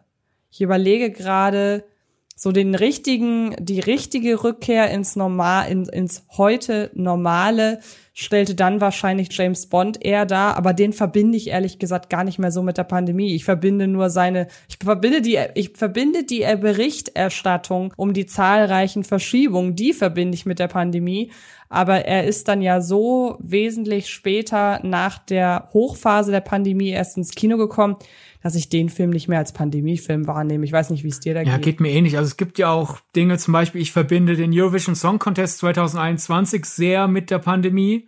Weil das war für mich irgendwie so einmal, das, das war das erste große Fernsehevent. Und ich fand, das war auch einer der besten ESCs, seit ich gucke, so von der Songqualitätsdichte her, wie sie mir gefallen haben. Während ich zum Beispiel, wer steht mir die Show, die ja während der Pandemie debü debütiert hat da waren ja lange Zeit in der Show kein Publikum im Saal, aber ich verbinde, wer steht mir die Show nicht mit der Pandemie. Der, das kam zwar währenddessen raus, aber das ist für mich einfach eine Show und die ist zufälligerweise halt in dieser Ära erschien. ESC 2021 ist für mich halt der Pandemie-ESC. Und Bond, ja, ja, facto mit Corona zeitlich verbunden, aber assoziativ nicht. Bei Tenet, diese Leuchtturmfaktor, da kam ja auch quasi noch in unserer Branche hinzu. So dieses, du hattest dann ja Wochen an Berichterstattung über Verschiebungen, über Christopher Nolan verlangt, dass der ins Kino kommt und dann halt diese Leute, dann die Meinungsmache, wie, wie beim Thema das, was eben in Viral Dreams angesprochen wurde, dieses, wie kann ich daraus Geld schlagen? Oh, Kolumnen und YouTube-Videos und Meinungsparts in Branchenblätter darüber, ist Christopher Nolan verantwortungslos, dass er will, dass sein Film ins Kino kommt. Dann die nächsten Meinungsartikel nach und Christopher Nolan will doch nur, dass er ins Kino kommt, wenn es sicher ist. Er sagt also quasi warten, bis nicht mehr nötig ist. Wenn Leute es zu früh als, nötig, als möglich äh, äh, erachten, ist das nicht Nolans Schuld. Dann äh, Warner wollte in den USA absurd hohe Prozentzahlen an den Kinotickets. Dann halt da wieder die Berichterstattung, werden die Kinos so wieder übers Ohr gehauen. Also allein, du hattest irgendwie so eine ganze Tenet-Industrie mitten in der Pandemie, wo man sonst über nichts berichten konnte in unserer Branche, weil die Themen, die gut klicken. Wie gesagt, Tenet oder Bond, ne? Weil Bond hat ja eher, bei Bond ging es ja gar nicht, also da kam zum einen immer wieder, wir verschieben nochmal, was aber irgendwann eher so Running Gag mäßig war, weil man wusste ja gut, ist klar, dass ihr verschiebt, wenn die Pandemie immer noch nicht ja. vorbei ist. So dass ich auch irgendwann dachte, ja, sagt doch Bescheid, wann ihr ihn rausbringt, anstatt dass ihr ihn schon wieder verschiebt. Aber Bond hatte natürlich dann auch noch, war halt im Vorfeld schon so stark in der Präsenz, weil ja da bei den Dreharbeiten auch irgendwie so viel schief ja. ging. Der war ohnehin schon da und Tenet hat wahrscheinlich durch Corona von der massiven Berichterstattung profitiert. Davon musste ein Bond gar nicht profitieren, weil der hatte halt schon sehr viel. Ja, was heißt profitieren ist halt positiv konnotiert. Ich glaube, es hat Tenet eher geschadet, weil da so viel negative Dreck im Wasser war, der auch teilweise reingeworfen wurde, um was reinzuwerfen. Also hat es quasi dadurch, dass du über sehr wenig über Marvel, DC, Star Wars währenddessen Bericht erstatten konntest, sind halt sehr viele die, die halt einfach durch kontroverse Marvel, DC, Star Wars Meinungen und erst recht Anführungszeichen Fakten ihr Geld verdient haben in diesem Metier, die haben sich dann halt auf Tenet gestürzt, weil es der einzige Film war, der so ansatzweise in diese Kerbe irgendwie schlägt, nach Motto, jeder weiß, worum, jeder weiß, mit dem Titel was anzufangen, egal ob man sich persönlich für den Film interessiert oder nicht. War schon irgendwie verrückt. Also der letzte Film, den ich äh, gesehen habe, bevor es das erste Mal hieß, alle Kinos zu, war niederländischer Familienkomödienfilm Meine wunderbar seltsame Woche mit Tess. Ich wollte nachgucken, ob es vielleicht meine seltsam wunderbare Woche war. Und ich mag den. Also das war auch lustig. Äh, Einladung zur Pressevorführung. Ich gehe hin am Morgen der Pressevorführung. E-Mail äh, meine wunderbar seltsame Woche mit Tess wird verschoben. Der sollte nämlich kurz vor Ostern starten, er wurde dann irgendwie in den Sommer verschoben und da war noch die Frage dann an die äh, Agenturvertreterin, hey, wird das jetzt wegen diesem ganzen Corona verschoben? Nein, nein, der Verleih, es geht hier um Sommerferien. Und wir dachten, ursprünglich ist doch cool, wenn wir den vor den Sommerferien rausbringen, weil dann kann man so ein bisschen Lust auf Sommerferien mit dem Film machen. Und wir dachten, es ist klüger, den in den Sommerferien rauszubringen. Und ja, der wurde dann irgendwann sehr unzeremoniell, sehr unsommerlich rausgebracht. Was schade ist, der, der ist wahrlich kein Highlight, aber der ist, ich würde sagen, vor allem wenn man in Westdeutschland lebt und deswegen entweder selber mal Urlaub in den Niederlanden gemacht hat oder Leute kennt, die Urlaub in den Niederlanden gemacht haben. Da ist viel charmanter, ach, das kenne ich, Lokalflair drin. Und äh, die Hauptdarstellerin äh, war sehr, ist, ist sehr talentiert, die hat den Charakter gut rübergebracht. Kann man gucken, aber als letzter Film für lange Zeit im Kino war das eine seltsame Wahl, kann ich ja auch noch nicht mal sagen. Seltsamer Zufall. War jetzt kein Knall, mit dem ich gegangen bin. Nee, gut, das verstehe ich. Ja. Ähm, also wäre deine wunderbar seltsame Woche mit Test sogar auch, äh, ist auch gut erwähnt hier im Podcast, weil du ihn auch mit der Pandemie zumindest auf sachlicher Ebene, vielleicht gar nicht unbedingt auf emotionaler Ebene verbindest. Ja. Dann bin ich jetzt leider ähm, nicht ganz mehr mitgekommen, wie viele Platzierungen du denn jetzt schon genannt hast, beziehungsweise wie viele Kategorien, weil ich habe jetzt nur noch eine auf dem Zettel, weil ich habe schon vier genannt. Ich habe das Gefühl, das ist nicht ganz ausbalanciert, deshalb würde ich jetzt erstmal dich reden lassen. Ja, ich kann einmal eine ganz schnell abhaken. Natürlich die Zeitschleifenfilme, Palm Springs und 16 Stunden Ewigkeit aus bereits. Sonst hätten wir keinen Podcast gemacht. genau, da haben wir einen ganzen Podcast drüber gemacht. Wer jetzt neugierig ist und die Folge nicht kennt, gerne nachholen. Und dann ich, soll ich jetzt den längsten Brocken mir aufheben oder den jetzt loswerden? Was wäre was wär dir lieber? Nee, werd den ruhig los. Werd den ruhig los. Ich habe einmal eine ganze Kategorie mit, hey, man soll sich nicht treffen, äh, aus der Zeit Filme, wo ich mir selber ein Event gemacht habe. Und da ist einfach eine riesige Liste. Ich werde jetzt keinesfalls alle, ich werde jetzt nicht meine ganze, ich habe ich zu Hause geguckt, Liste hier runterrattern, aber manche Filme sind halt da stärker verbunden, da will ich ein paar von nennen und ich glaube, der wichtigste ist Vets Entertainment 2. So, ich bin sicher, wir sind der erste Podcast, zumindest der erste deutschsprachige Podcast in der Geschichte von Filmpodcasts, der über Vets Entertainment 2 spricht.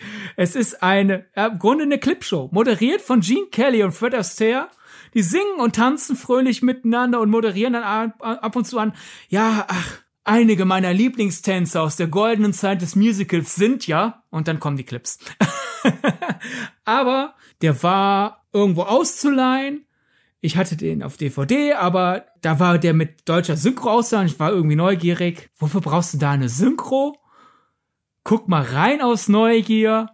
Ja, so. Ein paar der alten liebgewonnenen Synchrostimmen vielleicht mal hören.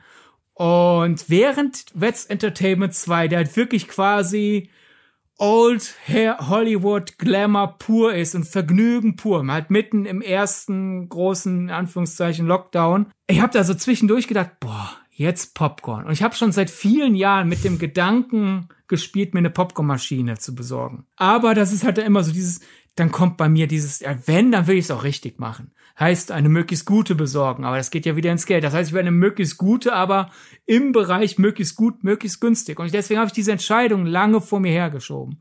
Aber während Wets Entertainment 2 habe ich gesagt, nein. Nach die, ich habe gerade so eine Riesenlust auf Popcorn.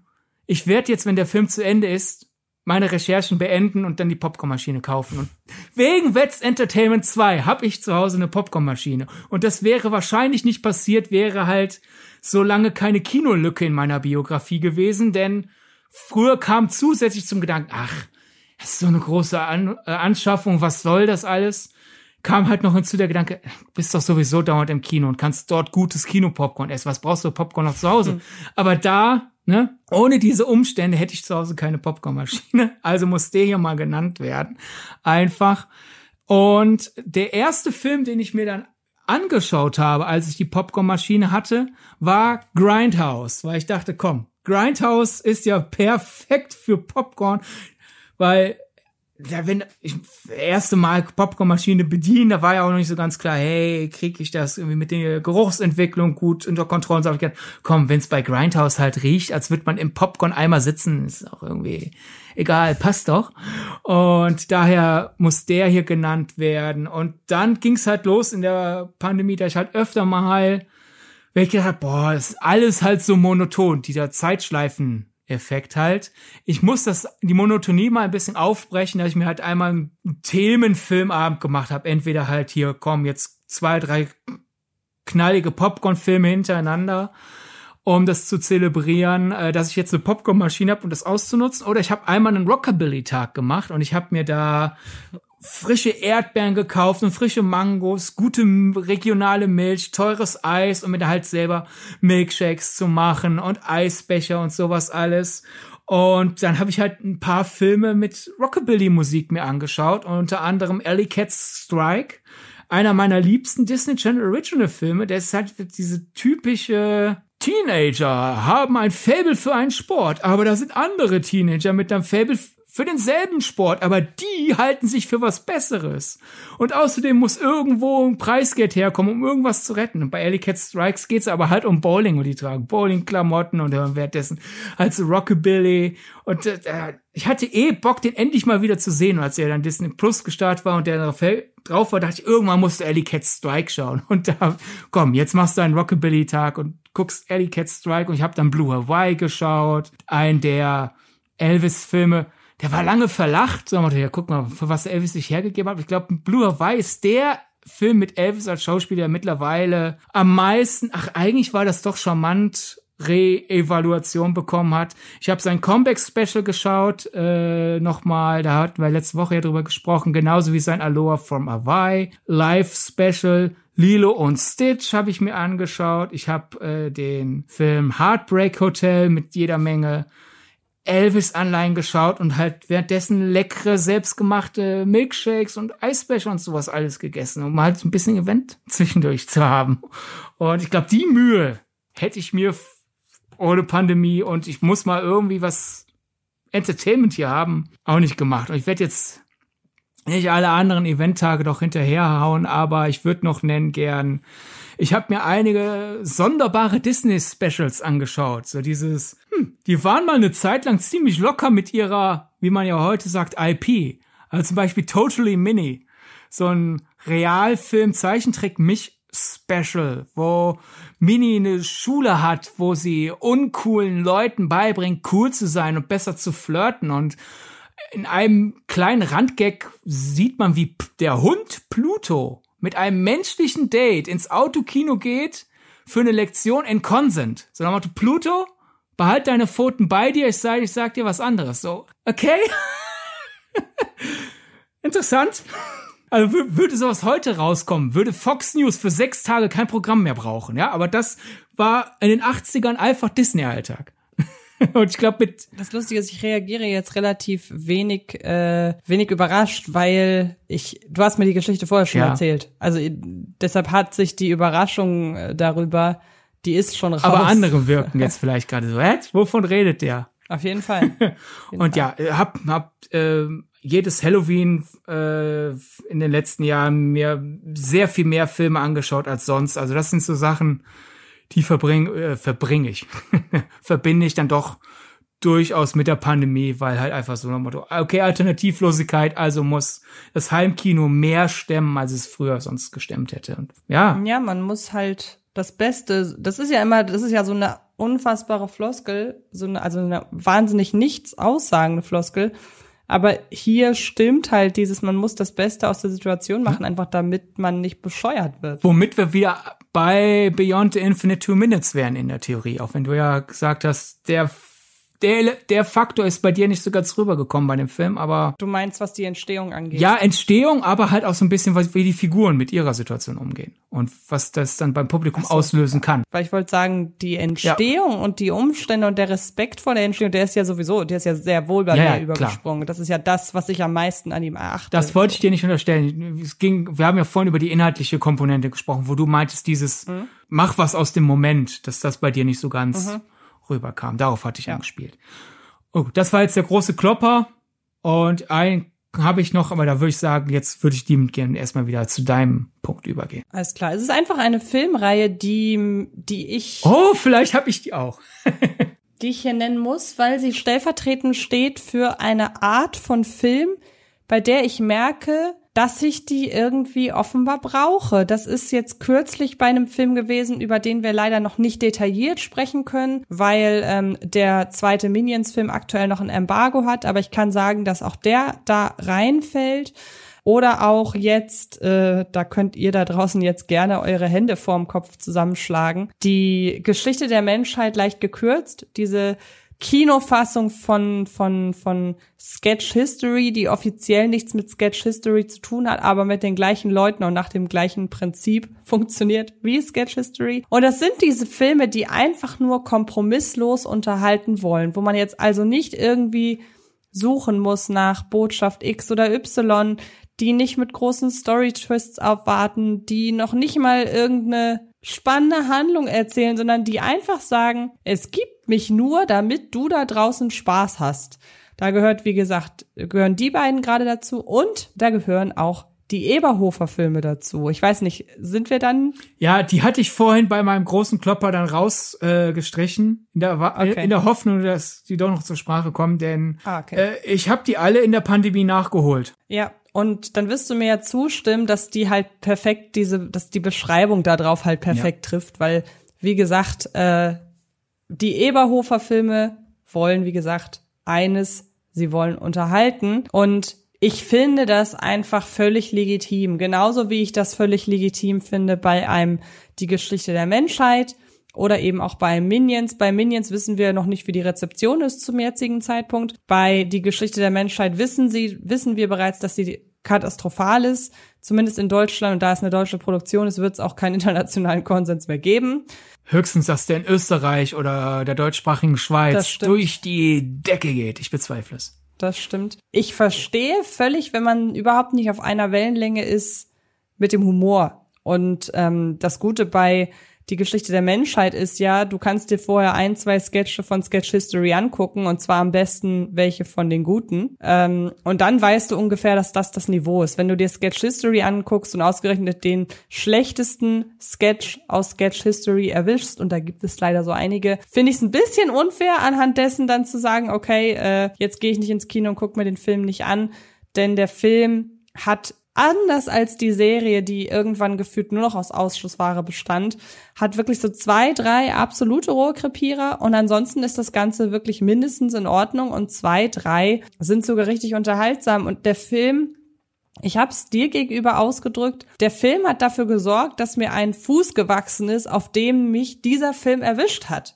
Denn ich glaube, das ist momentan dieses einfach kompromisslose Unterhaltung, einfach die Leute da draußen nicht zum Nachdenken bringen müssen, noch nicht mal darüber nachdenken, wie denn der Film gerade ist, sondern es ist einfach eine Aneinanderreihung wahlweise lustiger Szenen, wie zum Beispiel im Minions-Film oder lustiger Sketche oder halt, wie man will, auch meinetwegen nicht so lustiger Sketche oder aber einfach von eine zusammen, ein Zusammenschluss von sympathischen Figuren, deren größtes Problem letzten Endes immer so banal ist, dass man dass man sich davon auf gar keinen Fall runterziehen lassen kann. Ich würde sogar noch Barb and Star Go to Vista del Mar da so ein bisschen reinpacken, weil der hat auch wirklich nur diesen Wir unterhalten euch gnadenlos Anspruch.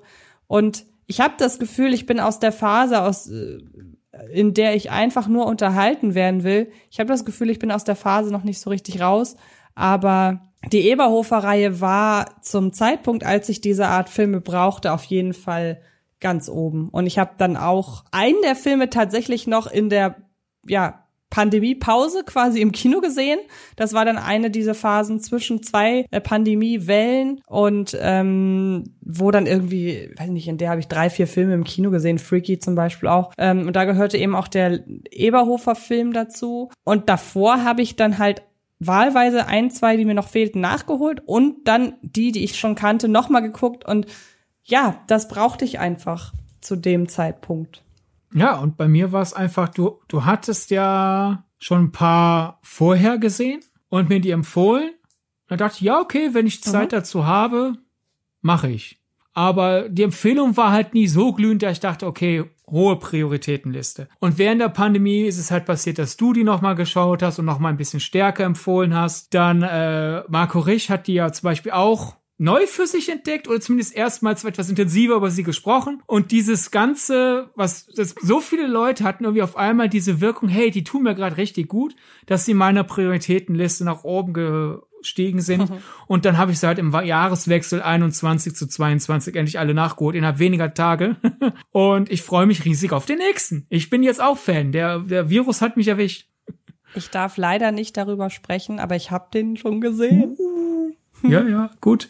Bevor du dich verplapperst, dann schnell weiter. Ich finde es übrigens schön, dass du gesagt hast, dich hat das Eberhofer-Virus erwischt.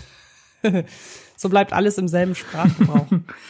ja, und sonst, die letzte Kategorie, die ich noch hatte, war, und können wir auch was kürzer halten, aber so ein bisschen so Filme, die ich eigentlich eher mit beruflichen Momenten der letzten Jahre assoziiere, aber weil diese beruflichen Momente halt mitten in die Pandemie gefallen sind, ist also teilweise die Trendschärfe ein bisschen schwammig. Und da mhm. Können wir die ja vielleicht was kürzer fassen oder auch nicht. Kommt drauf an, wie, wie, wie du jetzt dazu stehst. Aber das ist halt einfach so eine Sache, da merke ich halt so, ja, man kann auf der einen Seite sich ja vornehmen, da zwei Kategorien aufzumachen, aber weil es halt gleichzeitig stattfindet, stimmt es überein. Und bisschen, wenn man ja so über die Zeit redet, man neigt ja dazu, sinnigerweise das Negative zu betonen, denn glaube, da sind wir uns alle einig, das hätten wir als Gesellschaft alles viel besser handhaben müssen. Punkt. Gleichzeitig muss man aber halt sagen, da wären wir wieder so ein bisschen bei dem Beyond the Infinite Two Minutes. Man muss halt, man kann halt allen, allen begründeten Sorgen zum Trotz sich halt nicht irgendwie hinlegen und sagen, ja gut, hat ja eh keinen Sinn. Und die Sache ist ja die, auch in den vergangenen zwei Jahren, es gibt zum Beispiel Leute, die, die, die hatten, selbst egal wie schlimm die globale Situation war, in ihrem eigenen, in ihrer eigenen kleinen Welt Glück. Es gibt Leute, die haben, was weiß ich, wen kennengelernt oder ein Arbeitskollege von uns hat ja neulich geheiratet. Ich bin im Herbst auf eine Hochzeit eingeladen. Also es gibt ja Leute, die halt trotzdem immer noch ihr Glück entweder gefunden haben oder ausgebaut haben. Leute, die ihre Traumwohnung, die ihren Traumjob gefunden haben. Kinder wurden geboren und haben ihren Eltern Glück beschert während der Pandemie. Ist ja jetzt nicht so. Dies, der Satz, es war ja nicht alles schlecht, ist ein sehr gefährlicher und bescheuerter Satz. Daher, der liegt ja jetzt so auf der Zunge und man muss den vermeiden, weil es verantwortungslos wäre, den zu sagen. Aber halt dieses, kleine Einzelschicksale sind hier, können auch entgegengesetzt sein zum großen Schicksal. Und es ist hier eine Serie angekündigt worden vor ein paar Wochen äh, mit der Grundidee, was, wenn das schlimmste Jahr der Menschheit dein persönlich bestes Jahr ist? So wie gehst du mit diesem Schuldgefühl um? Und so mies die letzten zwei Jahre global auch waren, wie viele Leute idiotische und schlimme Entscheidungen getroffen haben und wie viele Leute Schattenseiten an sich offengelegt haben in aller Öffentlichkeit, indem sie auf einmal, wer weiß, wohin abgedriftet sind. Äh, meine, meine beruflichen letzten zwei Jahre waren toll, ich bin glücklich und deswegen gibt's da halt ein paar Filme, die ich dem allem assoziiere. Way. ist halt so. Aber da bist du ja nicht alleine. Also ich kann ja auch nicht sagen, dass die Pandemie mir nur nach, also mir, nur mir persönlich, dass sie mir nur Nachteile gebracht hat, denn einige Sachen hätten sich so nicht entwickelt, wenn ich einfach mein normales Leben hätte weiterleben können. Und ich finde das jetzt auch nicht so schlimm, weil da greift auch wieder dieses total abgegriffene Stichwort, wenn man dir eine Tür zuschlägt, das war in diesem Fall die Tür nach draußen, dann, tun sich, dann tun sich andere Türen auf. So ist es ja nun mal. Ja, und daher äh, gibt es da so eine Auswahl, was weiß ich, also muss man ja jetzt nicht groß ins Jahr, also Hörtipp vielleicht, weil manche Leute uns erst später entdeckt haben und noch nicht einen Backkatalog äh, abgearbeitet haben. Ein Film, den ich halt sehr dann assoziiere, ist After Hours, also Zeit nach Mitternacht von Martin Scorsese, den ich zwar schon vor der Pandemie kannte und liebte, aber wir hatten ja, als wir uns die Ideen, die Themen rausgesucht haben für die ersten paar Ausgaben, ich will es nicht zu pathetisch ausklingen, jetzt nicht so, als hätten wir aber ein bisschen so, After Hours war so ein bisschen so der Avengers unserer ersten Phase, als das die Argumentation der vorherigen Filme, äh, vorherigen Folgen auf die After Hours Folge hingearbeitet haben. Deswegen habe ich After Hours ein paar Mal zur Vorbereitung geschaut. Und der Film handelt ja von, oh, wie chaotisch so eine Nacht da draußen sein kann. Also weiß nicht, vielleicht hat's da unterbewusst noch, ah ja, ich sitze hier drin in der Sicherheit und bereite meinen tollen Podcast vor, hoffentlich toll. Ja, der ist dann halt irgendwie damit verbunden. Ähm, die Empty Man, äh, auch noch so ein Film, ohne die Pandemie wäre er hoffentlich besser behandelt worden in der Distribution. Der ist ja leider vollkommen untergegangen. Und in Deutschland sang und klang es sogar ohne Vorankündigung auf einmal, ja, hier ist übrigens neuerdings als Livestream oder so. Aber mhm. Äh, mein. Aber umso lauter haben wir ja eigentlich Werbung für ja. ihn gemacht, weil das Witzige ist, ich habe schon das Gefühl, dass explizit du und dann, weil ich einfach die größere Reichweite habe, ich maßgeblich daran beteiligt sind, dass der Film zumindest mehr Leute erreicht hat, als er es ohne uns hätte. Denn du hast damals, bist damals auf einen Tweet aufmerksam geworden, in dem der Film mit einem Gore Verbinski-Film verglichen ja. wird. Und das hast du mir dann erzählt Und dann habe ich das wiederum an meinen Kollegen Daniel Schröckert weitergetragen, dem ich den Film dann auch empfohlen hat. Der hat diesen Film dann wiederum in seinem Podcast erwähnt. Und dann ist er immer mal wieder bei Kino Plus aufgetaucht. Und dann kam nach und nach immer mehr dieses Danke, dass ihr mir diesen Film empfohlen habt, weil ich hätte ihn ohne euch nicht entdeckt. Und wir müssen uns einmal kurz, beziehungsweise du darfst dir einmal auf die Fahnen schreiben, dass ich wirklich glaube, dass der Ursprung hinter diesem Mini, Mini, Mini, Mini, Mini-Hype dass der bei dir liegt, weil du derjenige warst, der gesagt hat, ey, da vergleicht jemand einen Horrorfilm mit Gore Verbinski, lass uns den Film mal, mal ins, äh, lass uns den Film mal auf, auf unsere Wahrnehmung ja, ja. packen. Irgendwie. Ja, ich war sozusagen der europäische Patient Zero, ne? Die, die ja, Brutstätte genau. ist natürlich der US-Kollege, der gesagt hat, die Empty Man fühlt sich an wie ein verlorener Gore Verbinski-Film. Oh, ich, ich habe den entwickelt, dann wussten wir, wir müssen den unbedingt äh, schauen. Und ja. Man kann es dahingehend auch nachverfolgen, als dass in der deutschen Letterboxd-Bubble ich den Film als erstes gelockt habe. Da kann man es ja am besten dann einfach. ja. Daran kann man es ja wirklich äh, in diesem Fall weiß auf schwarz ja. überprüfen. Und du hast ja kein Letterboxd. Ja. Warum könnt ihr in der After Hours Folge nachhören? ähm, ja, es, es, passt zum es passt zum Film Empty Man, so wie Dinge sich rumsprechen und äh, manche ne da das mhm. Bindeglied sind, aber es keiner mitbekommt. Das passt zur Pandemie, ne? Und ich mhm. hätte mich da jetzt nicht so nach vorne gesagt, aber bei mir ist es halt einfach, ich bin ja schon länger bei Filmstarts, aber früher halt in einer deutlich geringeren Kapazität als heute. Und ich glaube, der Brückenpunkt, die Brücke, genau die Brücke zwischen meinem alten Filmstarts Workload und meiner heutigen Präsenz auf Filmstarts ist, als ich mehrfach den Leuten gesagt Leute, lasst mich, lasst mich mal einen Heimkino-Tipp schreiben, äh, Streaming-Tipp zu Empty Man. Ja, hm, ha, ja, hm, weiß nicht. Lasst mich das machen. Ja, hm, okay. Und der Artikel kam wohl gut an. Ich es fühlt sich so arrogant an zu sagen, der Artikel kam gut an und deswegen durfte ich mehr schreiben. Ich weiß es nicht. Ich bild mir ein, weil nach allen anderen Artikeln. Es passt einfach zeitlich. Eben, nach allen anderen Artikeln blieb's ja gleich. Und nach dem Artikel auf einmal, ja, möchtest du mehr machen? also, und um das direkt, um das äh, Selbstverliebte vielleicht so ein bisschen direkt daraus wegzunehmen, meine Review zu The Empty Man gehört auch zu den meistgeklickten Artikeln aller Zeiten. Also es geht da, glaube ich, nicht um uns, sondern um den Film. Es ist halt einfach so, das ist ein sehr interessanter Film, über den insgesamt in deutscher Sprache sehr wenig berichtet wurde. Und wir haben dann die kleine ja, genau. Brutstätte halt die genreaffine Ecke rund um Daniel deine Kritik, meine mhm. Filmstartsberichterstattung. Äh, und wir sind bei weitem nicht die einzigen, aber da hast du so schon, du hast quantitativ erschreckend viel Prozent abgedeckt, einfach damit. Ja, schon. es ist ja unser konkreter Dunstkreis. Ja. Würde ich sagen. wir kennen ja nun nicht alle Ecken des Nein, deutschen Films. Natürlich nicht, aber der deutschen Filmfans. Es kommt, es erklärt hat, warum dann die paar Sachen so einen Erfolg haben, weil wenn du ja. etwas über keine Zeit zu sterben erfahren willst, hast du eine riesige Auswahl. Weil da genau, ja. fast alle drüber berichten, die über Filme berichten. Über die Empty Man immer noch sehr weniger, was schade ist, weil der Film super ist. Und das alles nur, weil ein US-amerikanischer Kollege den richtigen Riecher hatte. Ja, und ich regelmäßig na, na, nachschaue, ob irgendjemand irgendwas über Gowawinski schreibt. Und so wurde mir der Tweet dann halt angezeigt. So, hä? Ein Film wie ein Gowawinski-Film, ja, Hallöchen. Ja. So ist das halt. Sind wir dann durch? Ja. Wollen wir noch mal kurz auf ähm, Press Play and Love Again zurückkommen und einmal. Ich, ich kann eine sehr hanebüchene Überleitung kreieren, wenn du möchtest. Dann bin ich gespannt. Ich hatte mir noch notiert den äh, Charlie Kaufman-Film I'm Thinking of Ending Things mhm. äh, als einer dieser Pandemie-Wendepunkt-Momente. Bevor sich jemand um mich Sorgen macht, es gibt ja einige Interpretationen, was der Film bedeutet der Filmtitel, keine Sorge, trifft auf mich nicht zu. Bei mir einfach nur dieses, oh ja, hm, die Tür könnte man mal schließen. Jo, machen wir. Und wir schließen jetzt die Tür der Pandemiefilme oder Pandemie-assoziierten Filme und gehen wieder zu Pressplay. okay.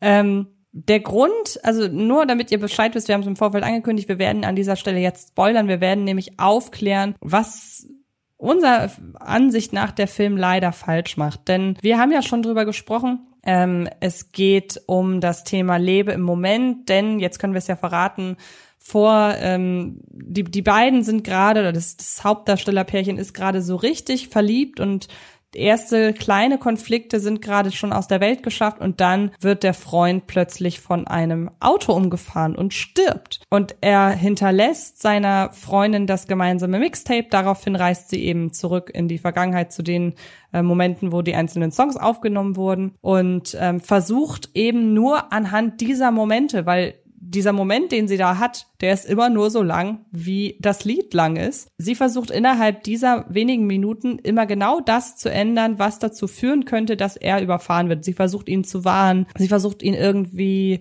sie erzählt ihm genau, was passiert, damit er an dem und dem Tag nicht da ist oder alles Mögliche. Und sie bringt halt, es ist halt dieser typische, ähm, ja, auf der einen Seite so ein bisschen Schmetterlingseffekt, auf der anderen Seite halt auch so ein bisschen einfach die Willkür des Schicksals, die hier veranschaulicht wird.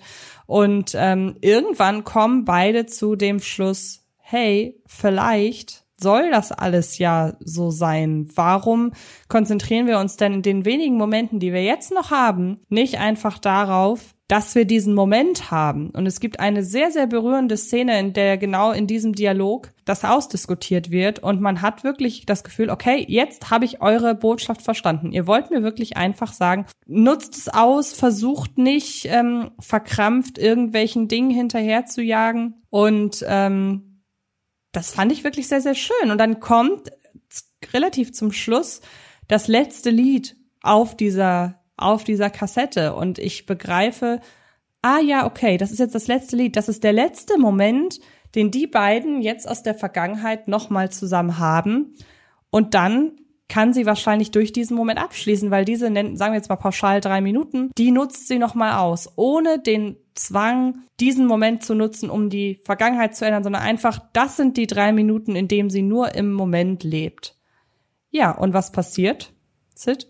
Ja, statt das, wie ich finde, zum Rest des Films passende, schöne Ende zu gehen, nach dem Motto, okay, ich wollte diese Zeitreisen Anführungszeichen missbrauchen, um die Dinge zu ändern, nutze ich die dafür, wofür diese musikalische Nostalgie da ist. Nämlich ich erlebe den Moment nochmal. Ich nutze den Song, erinnere mich, wie ich ihn kennengelernt habe, erlebe diesen Moment nochmal und dann ist Schluss kann ich nichts weiter ändern. Ich lebe mein Leben weiter, hatte aber wenigstens noch mal eine schöne, lebhafte Erinnerung. Geht sie und vermeidet ihn kennenzulernen. Sie macht das in diesem Zeitstrang, weil sie denkt, hey, wenn ich ihn nicht kennenlerne, vielleicht für mich weniger Schmerz, vielleicht passiert ihm nichts, weil diese ganze Kette nicht in Gang gesetzt wird. Ja, und dann wird sie quasi für diese Entscheidung belohnt, nämlich sie hat den Lauf der Dinge so entscheidend verändert, dass er nicht stirbt und sie sich eine Zeit später woanders nochmal kennenlernen. Und jetzt lebt er und sie verlieben sich wieder. Toll. Genau. Sie hat also nicht das gemacht, was wirklich zehn Minuten vorher als wirklich perfekte Filmmessage, perfekt sympathisch, äh, nicht groß hochtrabende Filmmessage verkauft wurde, sie hat nicht im Moment gelebt, sondern sie hat es ja schon wieder riskiert. Und das finde ich ist ja der größte Verrat an der ganzen Sache. Sie hat ja offenbar doch nicht verstanden, worum es geht, denn letzten Endes weiß sie ja auch in dem Moment nicht, ob das nicht vielleicht gut geht, weil sie hat das ja schon so oft versucht. Und für sie ähm, galt ja quasi aus ihrer Perspektive standen die Zeichen auf, sie kann es äh, ändern, ja in jedem Moment, wo sie es gemacht hat, gut. Und deshalb geht sie einfach komplett dagegen, was sie ihrem Freund eben versprochen hat. Ja. Und das finde ich echt, der Film verrät sich in dem Moment selbst, beziehungsweise sie verrät, sie verrät die Botschaft. Und das finde ich super schade. Sie verrät die Botschaft, der Film ver verrät seinen eigenen Tonfall und bevor jemand was sagt, es geht jetzt weniger speziell um die Botschaft, denn es gibt ja auch gute Filme, in denen Figuren erfolgreich den Lauf der Zeit verändern. Aber das mhm. sind dann Filme, wo zum Beispiel halt eine der Thematiken, wo die ganze Dramaturgie darauf ausgelegt ist, dieses Durchhalten, Durchhalten, Durchhalten, Kämpfen fürs Gute. Und bei Press Play and Love Again wird ziemlich früh deutlich, es geht um die Erkenntnis, man kann mit Dingen abschließen, ohne sie dadurch zu entwürdigen. So nach Motto, sie muss ja. erkennen, mein toter Freund ist tot. Das heißt jetzt nicht, dass ich ihn nicht lieb habe, wenn ich nicht versuche, ihn zurückzuholen, sondern halt einfach, ich liebe die Zeit, die ich mit ihm hatte und jetzt muss ich weiterleben. Der Film ja. geht sehr früh in die Kerbe und macht dann als Überraschungsende, um uns zu überraschen und ein Happy, äh, offensichtlicheres, offensichtlicheres Happy End zu haben. Haha, er lebt noch. Es man, ich habe nichts gefunden bisher, das diese Theorie bestätigt. Aber es fühlt sich so an wie eins dieser typischen, was es alle paar Jahre wieder gibt, wo dann rauskommt, bei Testpublikum durchgefallen, Studio hat erzwungen, anderes Ende. Genauso fühlt sich das ja, an. Weil man muss ja wirklich sagen, maßgeblich am Film beteiligt und am Filminhalt beteiligt vor allem ist der Autor von Das Schicksal ist ein mieser Verräter, der ja, also Josh Boone, der ja nun wahrlich nicht davor äh, zurückscheut, doch wirklich ähm, sehr ernste Themen und auch sehr sehr ernste Themen aufzugreifen und die auch sehr bittersüß dann zu beenden. Und das passt zu dem halt 0,0, dieses total weichgespülte, weil wenn ähm, das Schicksal ist ein mieser Verräter, ähm, eines nicht ist, dann ist er ja weichgespült. Also das passt überhaupt nicht. Ja. Und weil es halt so unvorbereitet kommt, habe ich halt den beiden auch das Happy End nicht gegönnt. Ja, das geht mir genauso, ja. Und das ist eigentlich genau das Falscheste. Ich finde, man kann den Film auch so erzählen, dass ich am Ende sag, oh, endlich hat's geklappt. Ja. Als Belohnung für ihre Selbstaufopferung zum Beispiel. Also nochmal, wenn ich ihn kennenlerne, Hauptsache ihm geht's gut und oh, Überraschung, ne? Dann wäre das alles in Ordnung. Aber so, es ist so eindeutig eine ähm, Geschichte über Trauerbewältigung, finde ich, mhm. jedenfalls wenn dann auf einmal heißt, ja, wer, wer muss seine Trauer bewältigen, wenn nie was Schlimmes passiert ist? Ja, finde ich leider auch. Leider. Und ich bin halt gespannt, wie das noch so über Dauer, wie dann meine Meinung zum Film insgesamt festwachsen wird. Ob, ob der Genuss an den ersten sieben Achteln oder so, mhm. ob der obsiegen wird, weil der, alles davor ist halt immer noch sehr schön erzählt, gut gespielt, ja. vor allem super gefilmt. Und der Rest ist halt nur erzählerisch so, hä, ne? Ich will halt eigentlich nicht, dass dieses eine Achtel alles andere runterzieht. Ja, geht mir genauso. Das macht's auch Aber es ist halt ein sehr schweres letztes Achtel. Ja. Du sagst es. Bin gespannt, wie ihr dazu steht da draußen. Ja, wenn den da draußen denn irgendjemand gesehen hat, dann würden wir uns sehr freuen, wenn ihr uns das einfach mitteilt über die sozialen Netzwerke. Facebook, Twitter, Instagram. Facebook? Und ich sage jedes Mal wieder Facebook einfach aus Gewohnheit. ist natürlich nicht Facebook. Es ist nur Twitter und Instagram und da heißt, heißt unser Podcast Filmgedacht, also der Account. Und ähm, genauso heißt auch unser Account bei Letterboxd. Ihr könnt aber auch uns persönlich anschreiben. Bei Twitter und Instagram heiße ich jeweils Antje Wessels. Ja, und ich bin bei Instagram Sidney Sharing und bei Twitter Sir Donnerbold. Und wir würden uns freuen, wenn ihr uns abonniert, statt einfach nur Woche für Woche runterzuladen, weil äh, die Teufel, die diese Algorithmen programmiert haben, sagen irgendwie, ein Podcast ist wichtiger, wenn die Leute ihn halt nicht einfach Woche für Woche händisch runterladen, sondern auch noch abonnieren. Warum auch immer. Hey, kostet euch einen Druck, dann müsst ihr nicht mehr jedes Mal selber dran denken, runterzuladen und irgendwie hilft uns das. Ich verstehe auch nicht warum, aber es ist so. Wir sind alle viel zu abhängig von diesen Tech-Firmen. Ja, so ist es. Und bewerten. Genau, bewerten wäre super. Dann vielen Dank für dieses sehr nette Gespräch. Ich bin sehr gespannt, ob wir uns zur hundertsten Folge erneut mit dem Thema Zeitschleifen auseinandersetzen werden. Das hängt von den Filmschaffenden ab. Das stimmt. Und wir verraten nicht, worum es in der nächsten Folge geht, oder? Ja, wir könnten, das machen wir zur Überraschung. Wir könnten schon, aber wenn du sagst, wir sollen überraschen, dann überraschen wir halt. Nein, denn vielleicht will ich dich ja nach diesem, nach dieser Podcast-Aufnahme dazu überreden, dass wir nächste Woche über was anderes reden. Ach so, okay, dann. lass ich mich jetzt klar. überraschen. Genau. Dann macht es gut da draußen und bis nächste Woche. Das war Filmgedacht. Ein Podcast von Fred Carpet. Mit freundlicher Unterstützung der völlig filmfanaten Köpfe von Anche Wessels und Sidney Schering. Filmgedacht kann Film gelauscht werden. Und zwar auf allen gängigen Podcast-Plattformen.